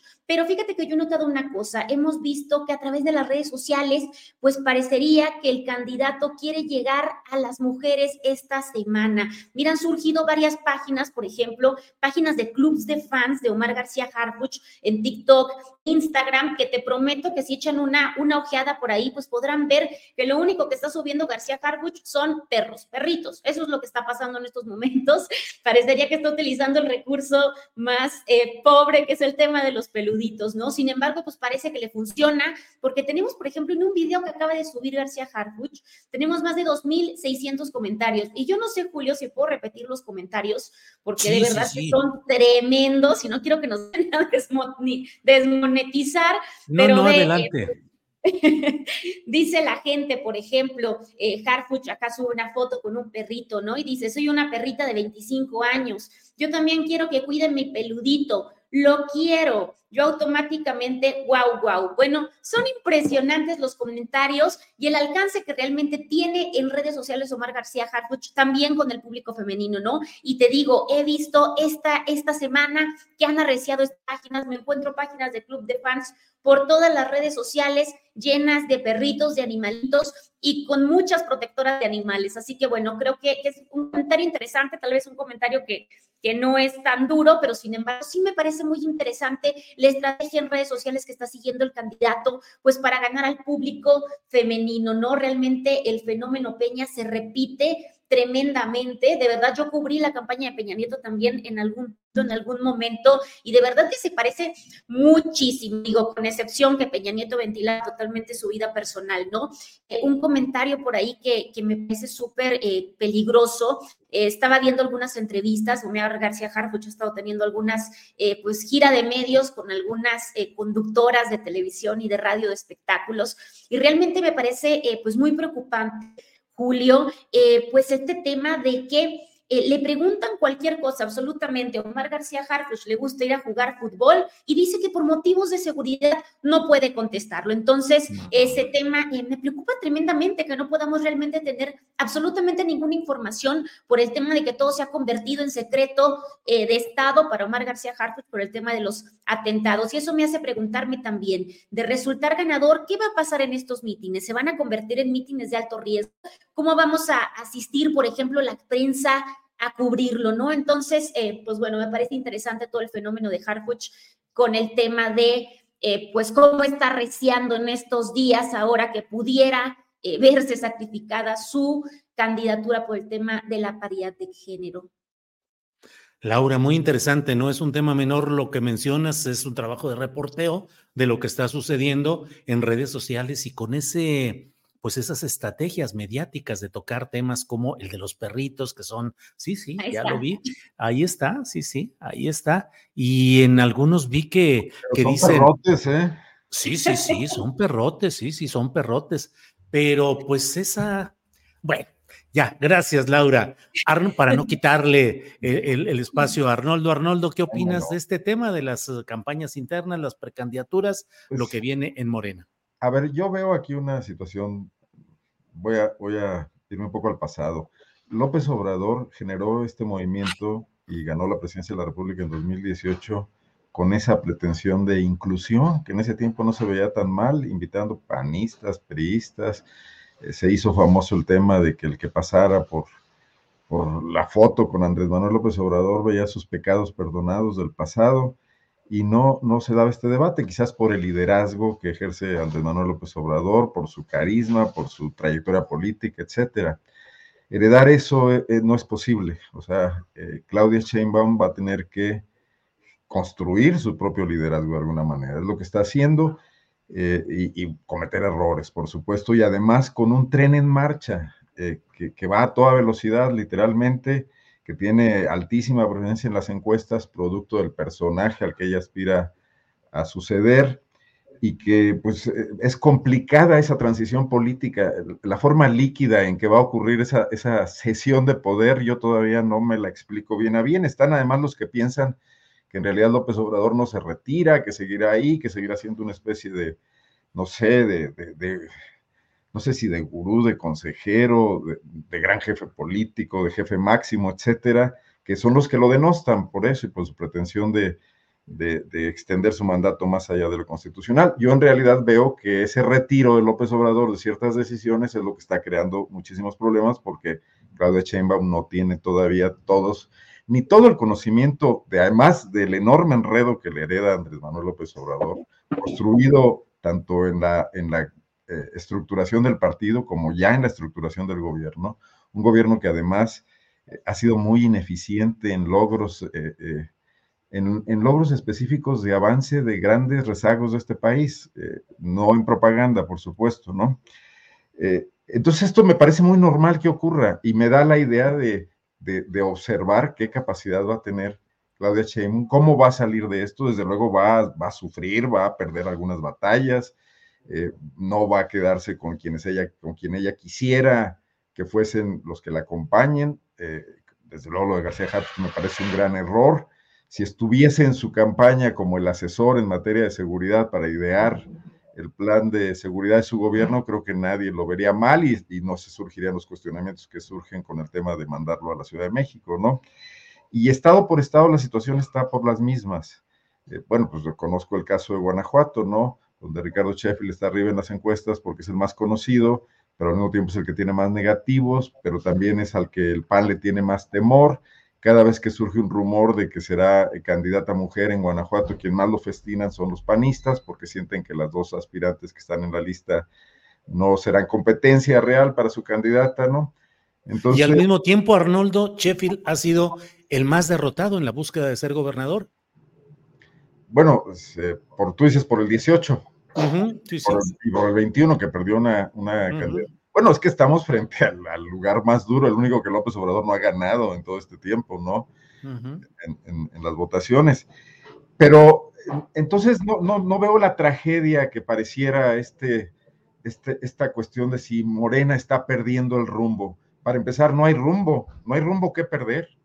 O sea, López Obrador gana la presidencia de la República también sacrificando en buena medida muchas posturas de izquierda, pactando con empresarios, cargando gente como, bueno, Salinas Pliego, Lili Telles, etcétera, ¿no? Eh, ya son muchos, todos ustedes los conocen, ¿no? Eh, más bien, el tema es que lo que tendríamos que debatir es eh, para dónde queremos que vaya este país, con qué personajes. Realmente no existen izquierdistas puros.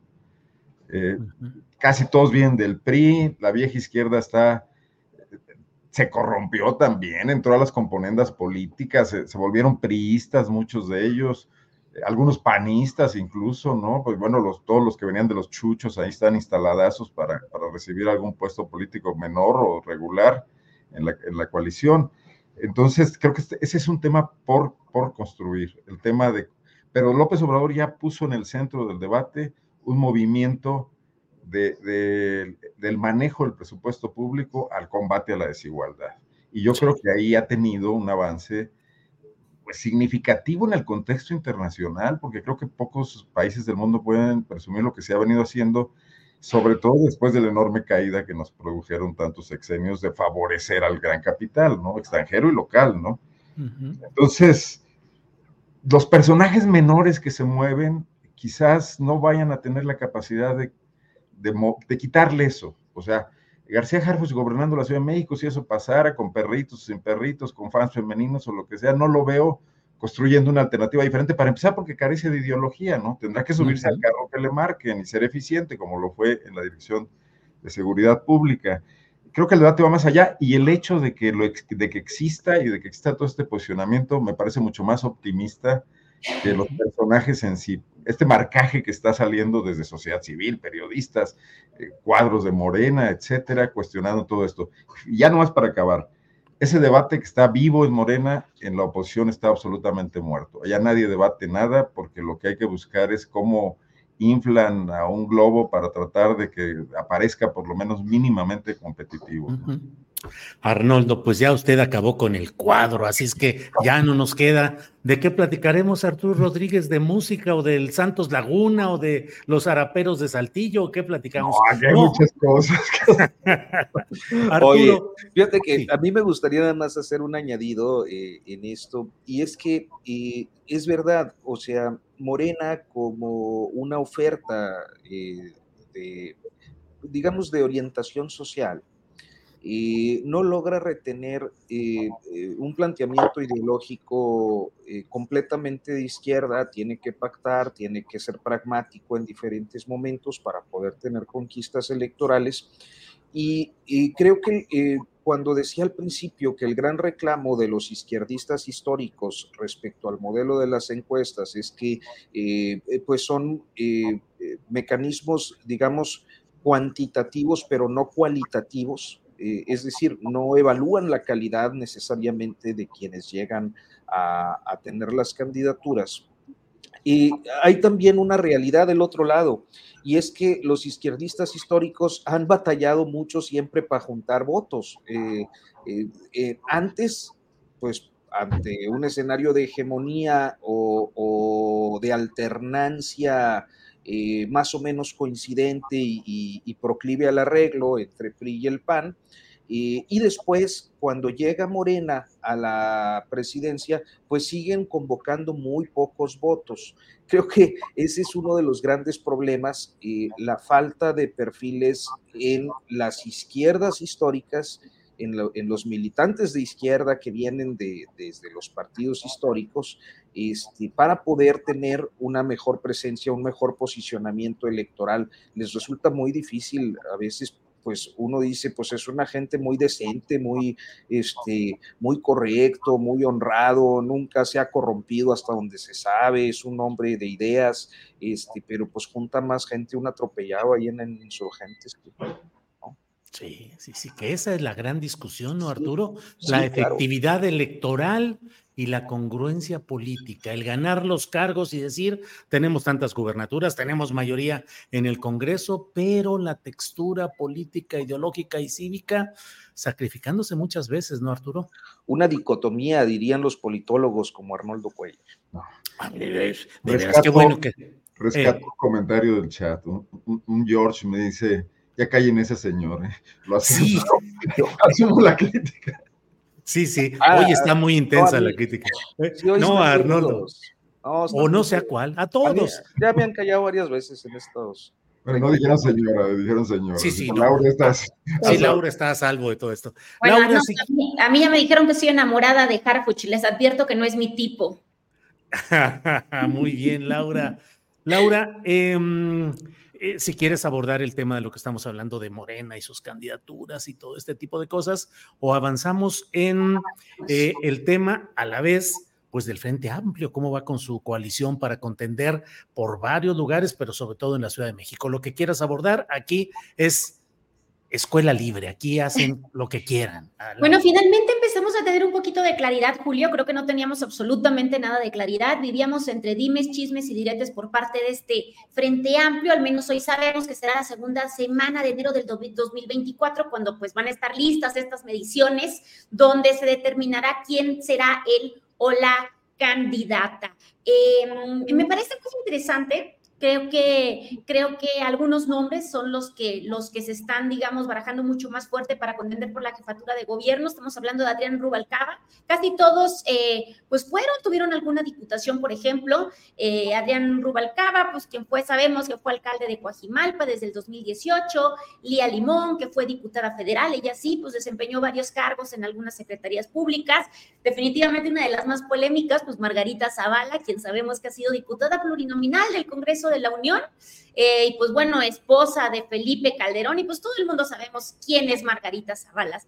Sandra Cuevas, pues una de las más polémicas, ¿no? Eh, y no sabemos exactamente qué es lo que está pasando, va, viene, dice que se va a apaciguar, y pues Santiago Tabuada, quien pues ha sido también diputado en el Congreso de la Unión y en la Asamblea del Distrito Federal, y quien, bueno, se ha barajado como uno de los más fuertes. Sin embargo, Julio, pues seguimos en la misma, básicamente eh, se sabe que definitivamente será el PAN quien probablemente ponga a este candidato en la ciudad, en la Ciudad de México. Así que, eh, pues me parece súper interesante que finalmente exista claridad. Hoy sabemos que el día 15 de noviembre, pues se van a inscribir los que quieran participar en el, en el proceso y pues a partir del 17 habrá un comité organizador que finalmente va a determinar quiénes cumplen con los requisitos. Lo que me parece muy interesante de esta historia, pues es el tema de los cuatro debates. ¿No? Eh, van a ir a cuatro debates y pues a partir de ahí en enero se van a hacer estas mediciones para saber quién va a encabezar este gran frente por la Ciudad de México. A mí me parecerá muy interesante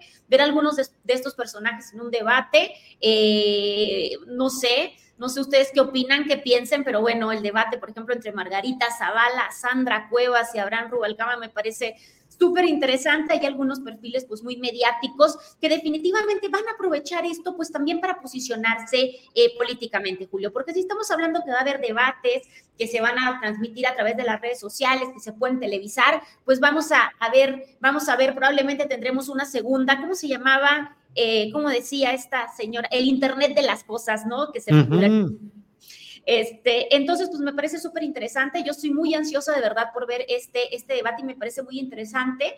Así que, pues bueno, vamos a esperar. No sé tú qué piensas. ¿A quién te gustaría ver debatiendo, Julio? Sí, eh, ya me imagino. Ya me imagino a, Sandra Cuevas llegando en motocicleta vestida de negro y con un látigo fustigando a sus adversarios, a Margarita Zavala, pues hablando con esa actitud casi monacal con la que luego habla, en la que genera mensajes que pueden tener múltiples interpretaciones. Es un deleite. no es monacal después de haberse echado una botella de rompope. ¿eh? no, de, ese tipo, no Arnoldo, porque nos ahorita. de ayahuasca será. De ayahuasca. Laura, solo una pregunta. Dicen que lo hubiera no existe más que en la conjugación verbal, pero si hubiera sido Xochitl Gálvez la candidata al gobierno de la Ciudad de México, ¿crees que hubiera sido más jaladora, más eficaz que estas cartas que hoy como que están muy difusas, Laura? Yo no creo, Julio, no creo, no creo que hubiera cambiado mucho el panorama. Creo que a través de esta candidatura presidencial, pues realmente se ha revelado la personalidad de Xochitl y me parece que hay personajes mucho más, más interesantes ahora en la candidatura de la Ciudad de México. Creo que hubiera pasado exactamente lo mismo con ella. La ventaja de Morena, tremenda en la Ciudad de México, se habla de una ventaja de hasta el 50%. Entonces, de verdad, Julio, que yo no creo que hubiera cambiado mucho y creo que hubiera seguido revelando esta personalidad, eh, pues hasta cierto punto gris, ¿no? Que no ha despegado y no ha repuntado en esta candidatura presidencial. Bien, Laura, gracias. Arnoldo Cuellar, eh, vamos con este tema. Un sujeto al que apodan el astillero o algo así escribió una columna y escribió hoy que hay una insuficiencia de cuadros competitivos eficaces en la oposición. Destroza esa, esa postulación, Arnoldo, y dinos cómo ves eh, el mundillo de las aspiraciones de la oposición al obradorismo en la Ciudad de México y en general, donde quieras abordar. Arnoldo. Me estás haciendo adelantar mi postrecito. Ah, que la canción no, entonces preguntemos. No, no, lo que tú quieras. Pero por un detalle, están por, eh, resolvió ayer el PAN en Guanajuato que quién, en qué municipios de los 46, 23 y 23 van hombres y mujeres y llamó ahí un poco la atención que en la capital del estado, donde se ha estado, ha estado haciendo campaña permanente por los últimos tres años, la esposa del actual alcalde de Alejandro Navarro, de nombre Samantha Smith, eh, decidió que iba a ser hombre el candidato en Guanajuato capital. Y ya surgió el rumor de que eh, es Juan Carlos Romero Hicks, exgobernador, ex senador, ex diputado, ex rector de la Universidad de Guanajuato, y un personaje muy, muy guanajuatense, casi ibargüengoitiano, como, como en estas ruinas que ves, ¿no? Que Guanajuato es estas ruinas que ves precisamente. Eh, y mi reflexión un poco comentándolo con otras personas era, bueno, qué fracaso del PAN, qué fracaso histórico de no haber generado nuevos cuadros y tener que recurrir de nueva cuenta a estos hombres eh, provectos ya, bueno, el mismo hecho de que hayan rescatado a Vicente Fox, ¿no? Eh, son un fracaso como partido político en ese sentido, de no haberse renovado generacionalmente. Mira, yo en el tema de la Ciudad de México, de la oposición, sobre todo lo que veo es que Marco Cortés ya se estaba gandallando. A Marco le vino muy bien que Xochitl Gálvez no jugara a la Ciudad de México porque la tenía difícil ahí para, para, para el cártel inmobiliario y para los negocios que les gusta hacer a estos a esta dirigencia panista, porque, porque Xochitl no tiene rienda, ¿no? Como está clarísimo ya. Y ya lo sabía, si alguien lo sabía era Marco Cortés, precisamente, que lidiaba con ella ahí en su bancada. Pero a la hora que se mueve el tema, que, se logra el fenómeno, que inventan a Xochitl, etcétera, él dijo aquí, aquí va este, su candidato Tawada, ¿no? Porque ahí sí hay una gran complicidad y una gran complicidad con, con este Jorge Romero, que también pues, busca ser el siguiente presidente del PAN, y entonces quedarse con el, con el aparato partidista que les ha dado mucho rendimiento, les ha permitido manejar gobiernos como Chihuahua y Aguascalientes, con talantes también muy empresariales. Eh, el de Guanajuato no tanto, porque aquí está enquistado pues, el viejo Yunque, que por cierto, y me estoy acordando de otra cuestión que ya la voy a dejar para postrecitos al rato, relacionada con el Yunque, pero eh, los partidos eh, de la alianza PRI y PRD le dijeron a Marco, espérate, pues hay que hacer un proceso, no te agandalles, ¿no? Proceso que les va a servir para eh, tratar de, generar un, ambiente a su candidato, que hoy no lo tienen, porque está acaparando todo el tema Harfuch Brugada, y también para negociar posiciones, ¿no? El PRD quiere que le den, aunque sea unas cuantas esquinas de la Ciudad de México para poner agentes de tránsito. Y, el PRI, por supuesto, pues también está esperando eh, otros espacios. Entonces forzaron ahí el proceso este que se viene. Yo veo complicado que logren elevar eh, el nivel de la expectativa sobre sus candidatos. Bien, Arnoldo. Gracias. Arturo Rodríguez, ¿cómo ves a la oposición, al obradorismo? ¿Cómo ves las cartas con las que están jugando? Y en particular, bueno, pues en la Ciudad de México. Arturo, por favor. Bueno, eh, ellos tienen un problema de origen, de, origen en, este, en esta sucesión, y es que nunca lograron construir una figura suficientemente competitiva para llegar a la elección de 2024. Eh, creo que el contexto en el que Xochitl Gálvez empieza a tener una viralización y, una respuesta más o menos unánime ante eh, eh, su, su, crítica a López Obrador, entusiasmó a algunos sectores de los partidos de oposición, eh, que sin embargo, pues se topan con la realidad unas semanas después de decidir su candidatura, una realidad que es pues su falta de competitividad, así de sencillo, para la elección presidencial de 2024. Tendría que ser alguien muy ingenuo eh, dentro de los partidos de oposición para suponer que tienen alguna posibilidad de triunfo.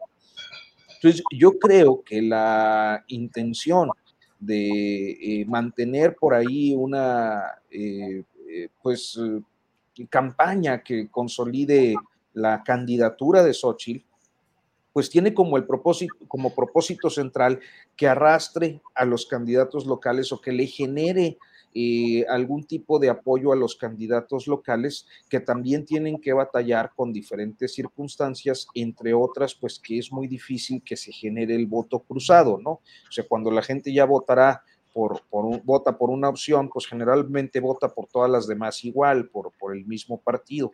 Y esto eh, dificulta las cosas para las oposiciones en las elecciones tanto de las gubernaturas, senadurías, diputaciones federales y, ayuntamientos, que son muchísimos los que están en juego de ciudades muy importantes, o sea, donde, donde auténticamente se enfrentan a, condiciones en las que aún teniendo o siendo gobierno y aún estando bien calificados, eh, por el hecho de ser opositores, eh, de ser una marca pues no en su mejor momento, por decirlo así, una marca denostada, una marca desgastada, enfrentan las posibilidades de derrota. entonces, me parece que están tratando de encontrar y de consensar algunas fórmulas que les permitan ser más competitivos para poder ganar en territorio lo que no pueden ganar pues en la presidencial del 24. Gracias, Arturo. Eh, Laura Sánchez Ley, eh, hubo un acto de la candidata virtual, candidata de presidencial de Morena y aliados, eh, Claudia Sheinbaum, con el sindicalismo diríase independiente o no el tradicional de CTM, Croc y demás, pero también ahí con líderes enquistados durante décadas y con prácticas también criticables. Ese sindicalismo, sindicato de telefonistas, sindicato del Seguro Social, sindicato, eh, otro tipo de sindicatos de esta índole. Pero, ¿cómo ves el personaje? ¿Cómo ves el crecimiento político de Claudia Sheinbaum? ¿La ves avanzando? ¿La ves consolidándose? ¿O es válido pensar que pueda no tener todavía la fuerza suficiente para este proyecto tan, tan intenso, tantas presiones, tantas grillas, tantos intereses? ¿Cómo vas viendo pues la construcción de esa candidatura? Y por otro lado también, aunque ya lo hemos dicho un poco, pues cómo ves la de la propia Xochitl Galvez. Laura. Híjole, Julio, yo creo que este evento es el clásico ejemplo de eh, para qué quieres a los, a los enemigos cerca, ¿no? Yo creo que pues es un, me parece realmente pues un acto muy interesante y sobre todo me sorprende muchísimo por lo siguiente. Y es que, eh, pues recordemos, Julio, a ver, están, estuvieron los sindicalizados del metro, del IMSS, del UNAM, de Teléfonos de México, quienes supuestamente cierran filas con Claudia Sheinbaum. Sin embargo, pues a mí me parece súper interesante y te digo que me parece muy sorprendente sobre el tema, sobre todo el tema de los sindicalizados del el metro. Eh, durante el evento, pues estuvo, eh, entre los presentes, pues estuvo el líder del sindicato del metro, Fernando Espino, que recordemos que pues protagonizó una serie de desacuerdos con Claudia Sheinbaum cuando ella era jefa de gobierno y denunció la falta de recursos eh, para el mantenimiento del metro. Y no solo eso, Julio, sino que recordemos también que tras el accidente, incluso la secretaria general de Morena eh, fue Lourdes Paz. Eh, recuerdo un mensaje, no, no recuerdo exactamente las palabras, pero realmente ella hablaba de que pues no quería pensar que realmente eh, la gente del sindicato del metro pues era capaz de sacrificar inocentes por regresar a sus privilegios y, definitivamente el señalamiento pues recayó sobre Fernando Espino Arevalo, pues, líder del Sindicato Nacional de Trabajadores del Metro. Eh, también Claudia Sheinbaum, eh, quien rara vez pues, pues, se posiciona de manera tan fuerte pues, eh, pues aseguró que, que, estos últimos incidentes, recordemos pues estas explosiones, estas fallas en el metro, pues realmente eran eh, premeditados y malintencionados. recordemos que dijo eso y que, y que por lo tanto había puesto cuatro denuncias en la Fiscalía General de la República para determinar qué es lo que había ocurrido. Bueno, incluso recordemos que hasta mandó eh, a la Guardia Nacional, que fue un tema pues súper polémico y que se discutió muchísimo, ¿no? Se hablaba de la militarización del transporte público, llegaron a decir los opositores de Morena. Así que, Julio, pues... Em, ¿Qué tan sincero es en, ese, en ese evento? Fernando Espino pues se pronunció a favor de Claudia Sheinbaum, sin embargo, eh, por refrenda su apoyo al aspirante, pero aprovecha para compartirle un plan de movilidad para la Ciudad de México. Entonces, pues evidentemente vemos un pacto y esto me parece súper preocupante, Julio, porque también vemos contradicciones, ¿no? Vemos de lo que son capaces los políticos, pues por unir votos y por ganar una elección presidencial. Así que creo que es la parte que más me, me, parece muy interesante de esta historia, el tema de los sindicalistas del metro, y pues ver cómo Claudia Sheinbaum de repente cambió todo. Yo me pregunto qué va a pasar con estas cuatro denuncias ante la Fiscalía General de la República. Pues sería interesante estarlas monitoreando para saber realmente qué pasó, si se retiraron, si no van a prosperar, qué es lo que sigue, ¿no? Porque muchas de estas personas que estuvieron en el evento con Claudia Sheinbaum, pues han sido señaladas directamente por la misma. Entonces, pues fue el beso de Judas, me parece. Órale, beso sindical de Judas. Gracias, Laura Sánchez Ley. Estamos ya en la parte final de esta mesa que se ha ido el tiempo como agua. Son las 2 de la tarde con 50 minutos, así es que les pido postrecito de 2, 3 minutos. Antes de ir a ello, comento a quienes nos escuchan que efectivamente Arturo Saldívar renuncia como ministro de la Corte, pero no es una renuncia eh, por alguna situación eh, y que ha surgido de pronto, sino que es parte del proceso de que termina el ciclo institucional de Saldívar, que estuvo desde 2009 propuesto por Felipe Caldeón Hinojosa para ser ministro de la Suprema Corte. Es un procedimiento protocolario para él ya salir, lo aprueba el Senado. Por otra parte, un juez ha establecido que la UNAM no tiene por qué guardar silencio respecto al asunto de la acusación de plagio contra la ministra Yasmín Esquivel son algunos de los eh, elementos informativos, además de la que Hong Kong ha incautado más de una tonelada de metanfetamina procedente de México en conchas con logo de Segalmex de México. Las supuestas conchas estaban empaquetadas en bolsas de maíz y frijol con el logotipo de Segalmex. Simplemente doy esa información. Arnoldo Cuellar, postrecito, lo que tú desees, por favor que, los precursores no venían de China para acá. Pues ya, no entiendo, ya, no entiendo, mandando, Nomás los puros sacos ahora. Bueno. Mira, esto de, los sindicatos y la cargada, pues me, parece que está más fácil que la tabla del uno, porque es la atracción que ejerce el poder, digo, el oportunismo de estos personajes para defender sus privilegios pues, y saben dónde están. Como decían los viejos políticos, Julio, dónde anidan las huilotas, ¿no?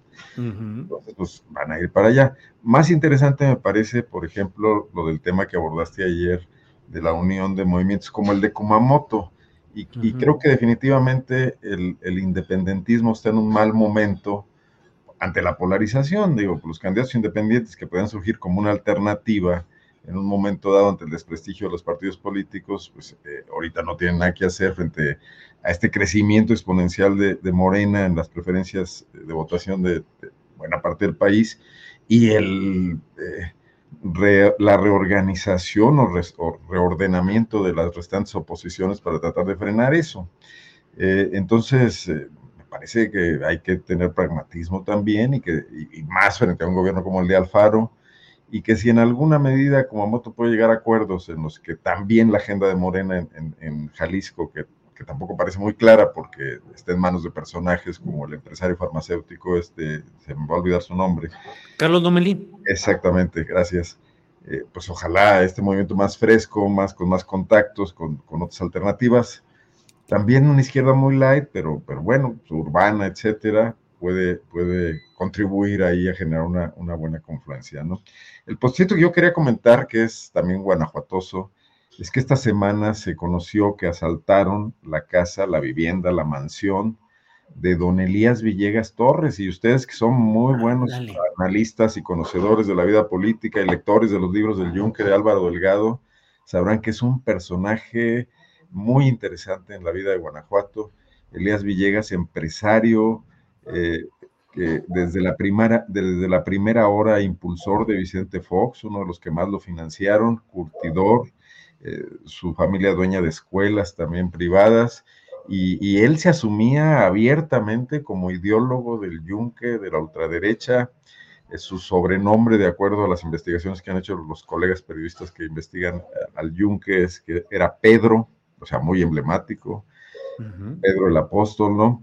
Y que además eh, participó en política muy breve, fue diputado federal en el 88, justo cuando Vicente Fox empezó su carrera política como diputado federal, luego se retiró, pero fue el gran gurú empresarial de todos los gobiernos panistas de Guanajuato, quizás hasta el actual, hizo grandes negocios en los temas de inversiones inmobiliarias, en la construcción del puerto interior, en muchos otros espacios, gran eh, recaudador de recursos para las campañas panistas, siempre interesante porque conseguía recursos y luego de alguna manera también el que, el que se encargaba de pagarles a los que, con creces, a los que aportaban.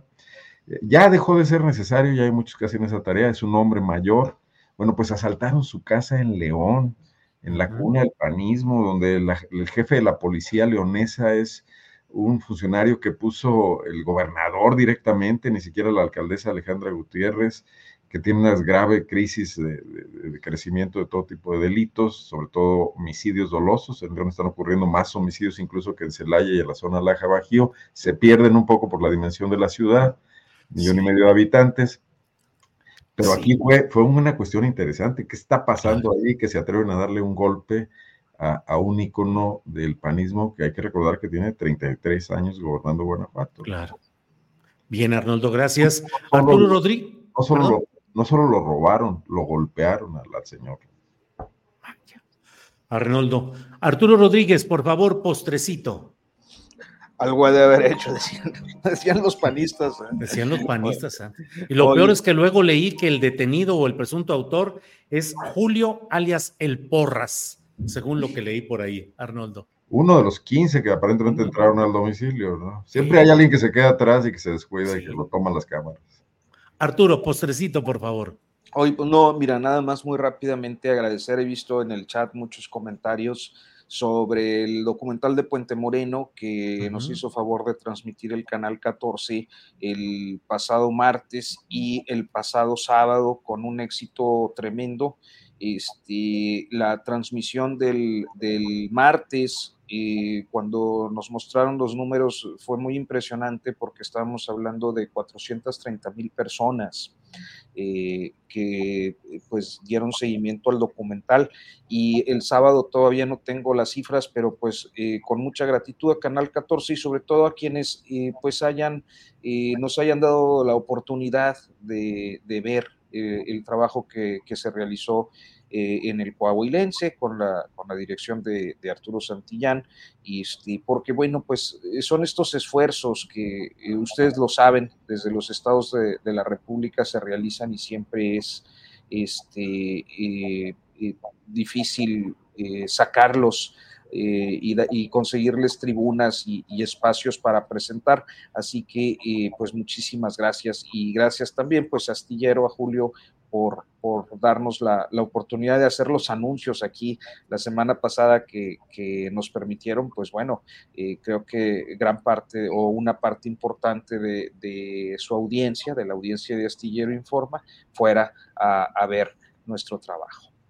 Con mucho gusto y además con un tema que nos es muy sensible, todo este tema que tratan en este documental. Arturo, muchas gracias. Laura Sánchez Ley, para cerrar el changarro, por favor, postrecito.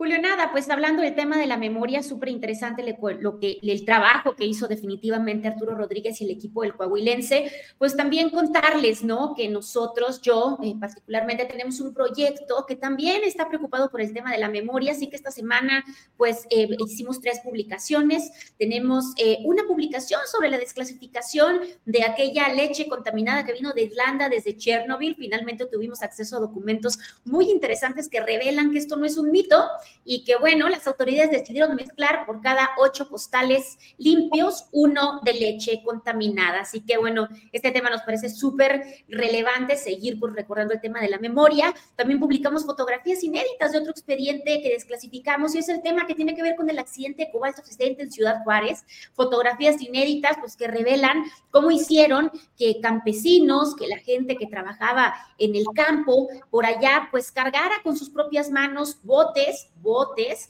con material radioactivo para enterrarlo por allá en un sarcófago en el desierto de Salamayuca. Y por último, un tema que habla sobre la secta de los niños de Dios. Podrán encontrar también fotografías inéditas, muy perturbadoras, pero pues que nos revelan definitivamente cómo ha ido evolucionando el tema de las sectas en México hasta llegar a la luz del mundo. Así que si les interesa, pueden ir a nuestro Twitter que es arroba archivero. Donde...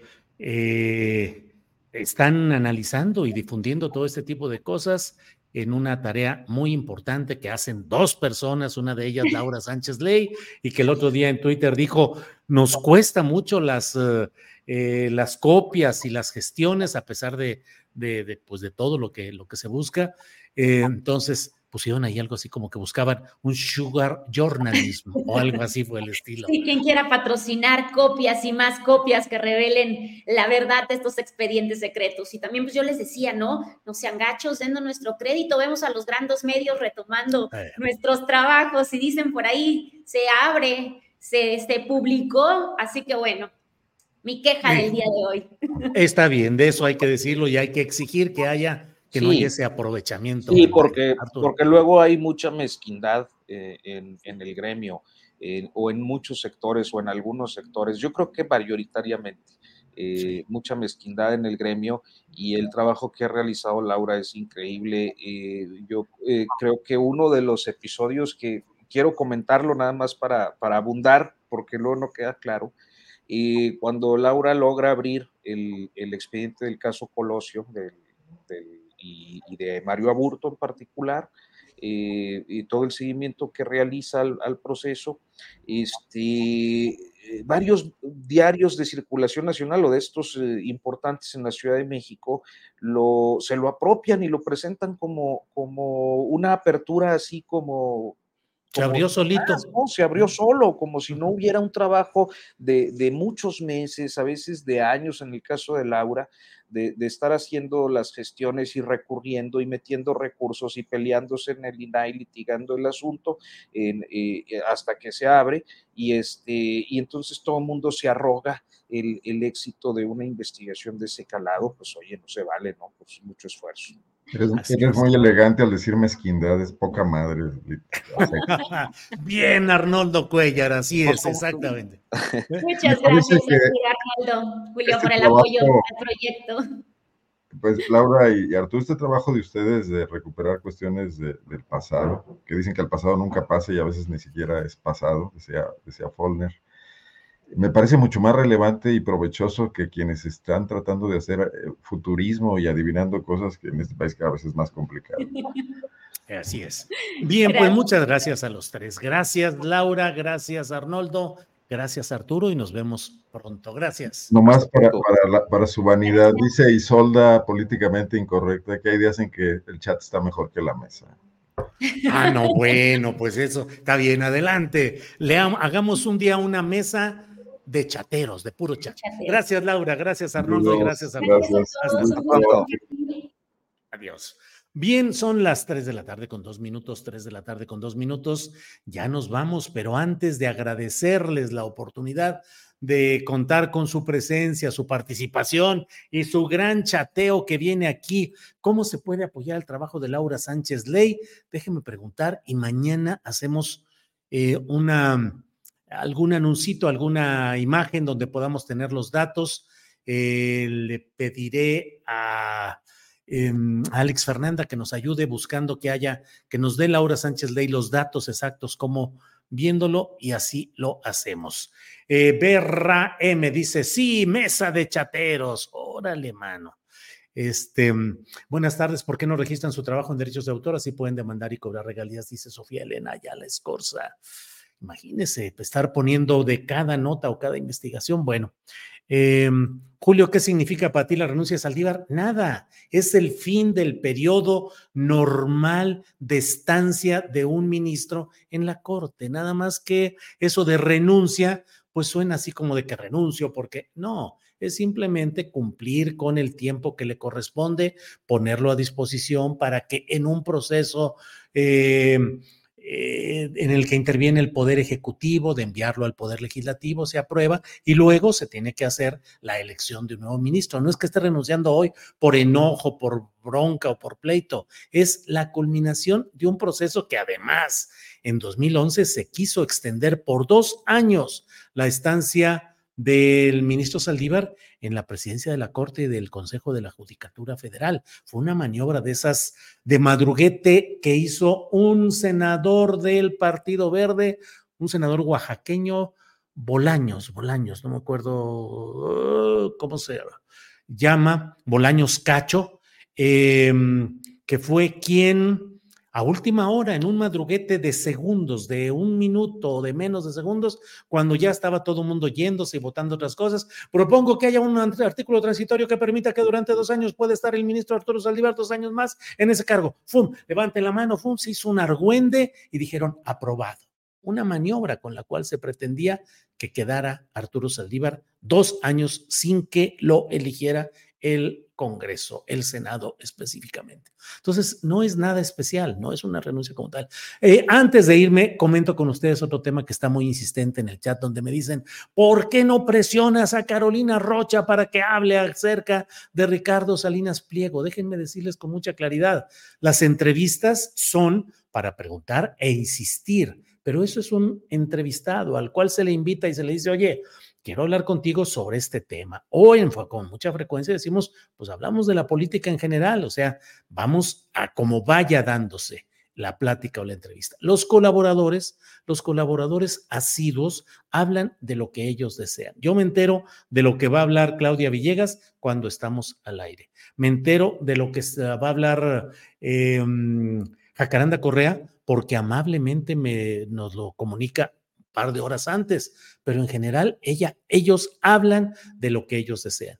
Y yo no, no, no debo presionar a que hablen sobre temas que puedan implicar una relación laboral. O sea, imagínense que a cada quien le empiezo a presionar para que me hable de los errores y de las distorsiones que probablemente cometan sus propias fuentes de empleo, donde ellos están colaborando y trabajando. Lo mismo me sucede, por ejemplo, con Hamlet Almaguer, a quien con frecuencia consultamos porque es un hombre con mucho conocimiento legislativo y jurídico. Es un hombre que nos aporta luz de lo que está pasando en lo jurídico y lo legislativo. Y cada que lo invito, sí, pero dile que, que nos diga qué onda sobre la luz del mundo y sobre el apóstol, su así llamado, detenido en Estados Unidos y procesado y sentenciado por delitos graves de índole sexual, pues no invito a Hamlet Almaguer para que hable de la luz del mundo ni de sus preferencias religiosas, como no le pido a ningún entrevistado que precise sus preferencias religiosas, a menos que sea un candidato a un puesto de elección popular y el preguntar sobre esos detalles tenga una implicación política o de interés público. Imagínense que a cada quien le, le empiezo a preguntar eh, con quién se casó, eh, cuáles son las... Eh, relaciones que tiene en su vida religiosa, qué, cuál es el credo que practica, pues no, pues claro, si un día se entrevistara yo al líder de la luz del mundo, pues claro que le voy a preguntar sobre todos esos detalles. Pero no hay, no hay una, eh, el entrevistado viene a hablar de lo que le pregunte el entrevistador. El entrevistador puede preguntar lo que quiera y el entrevistado responde también lo que quiera. Hay gente que me dice, no, eres muy insidioso, es que les haces preguntas. Pues ni modo que venga yo aquí a poner preguntas de pasecito para que meta el gol. Creo que debería de apreciarse cuando los periodistas tratan de llevar al entrevistado a que revele la intimidad y la realidad de su pensamiento. Cuando el propio entrevistado por sí solito se suelta y habla y habla, dicen algunos eh, que dicen, no, no interrumpas a tu enemigo cuando la esté regando. No es nuestro enemigo en este caso, pero no lo interrumpas cuando está él diciendo todo con la más absoluta soltura, pues adelante. Pero a los colaboradores no les puedo preguntar, no puedo preguntar a alguien, este, oye, ¿qué opinas de la directora o el director del medio en el que trabajas y que a mí me parece que es un tal por cual? Si el colaborador quiere hablar de ese otro tema, es su decisión. En fin, Ahí estamos, ahí estamos con eso y debo decirles ya para cerrar este punto que yo aprecio mucho que Carolina Rocha tenga la libertad para expresar aquí lo que ella piensa, lo que ella desea. Siempre he creído que, eh, miren, me dice aquí, pero Julio, tú sí te metes en la vida de Harris Marta Castelar, ¿en qué me he metido a la vida privada de Harfush? Marta Castelar. Bueno, una maroma con 9.8 grados de dificultad e incongruencia. José del Río, José Guadalupe Armenta, Julio va para la fiscalía, uh, pero en calidad de detenido, ya me imagino. Eh, ingeniero Oliver, eso Julio, me encanta cuando pones en su lugar a los opinadores precoces de este chat. Bueno, em, pues muchas gracias. Entonces les decía, yo aprecio mucho que esté Carolina Rocha una vez a la semana y sé que lo que dice aquí lo dice con libertad, y con todo el derecho a expresar sus puntos de vista sobre los temas que ella define y que vamos avanzando con ellos. Gracias. Mañana está, mañana está Carolina Rocha. Me avisó que no podía estar hoy porque da una conferencia en Oaxaca e iría en vuelo, pero o, o sería a esa hora la entrevista, no recuerdo, pero mañana va a estar por aquí según lo que hemos hablado. Gracias. Nos vemos a las 5 de la tarde con Paco Cruz y su videocharla cruzada y nos vemos además a las 9 de la noche en otra videocharla astillada con este su servidor. Gracias, seguimos en contacto. Hasta pronto.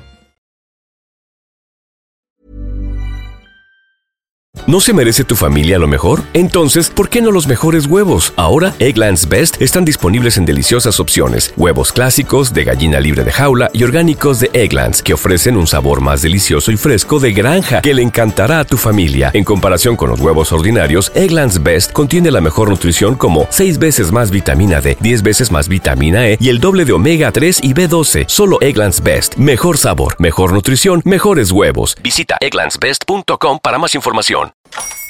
Hola, buenos días, mi pana. Buenos días, bienvenido a Sherwin Williams. ¡Ey! ¿Qué onda, compadre?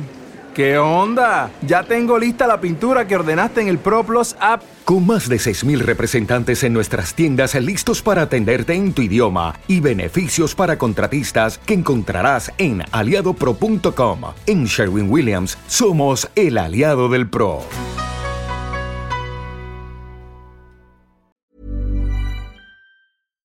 Para que te enteres del próximo noticiero, suscríbete y dale follow en Apple, Spotify, Amazon Music, Google o donde sea que escuches podcast. Te invitamos a visitar nuestra página julioastillero.com.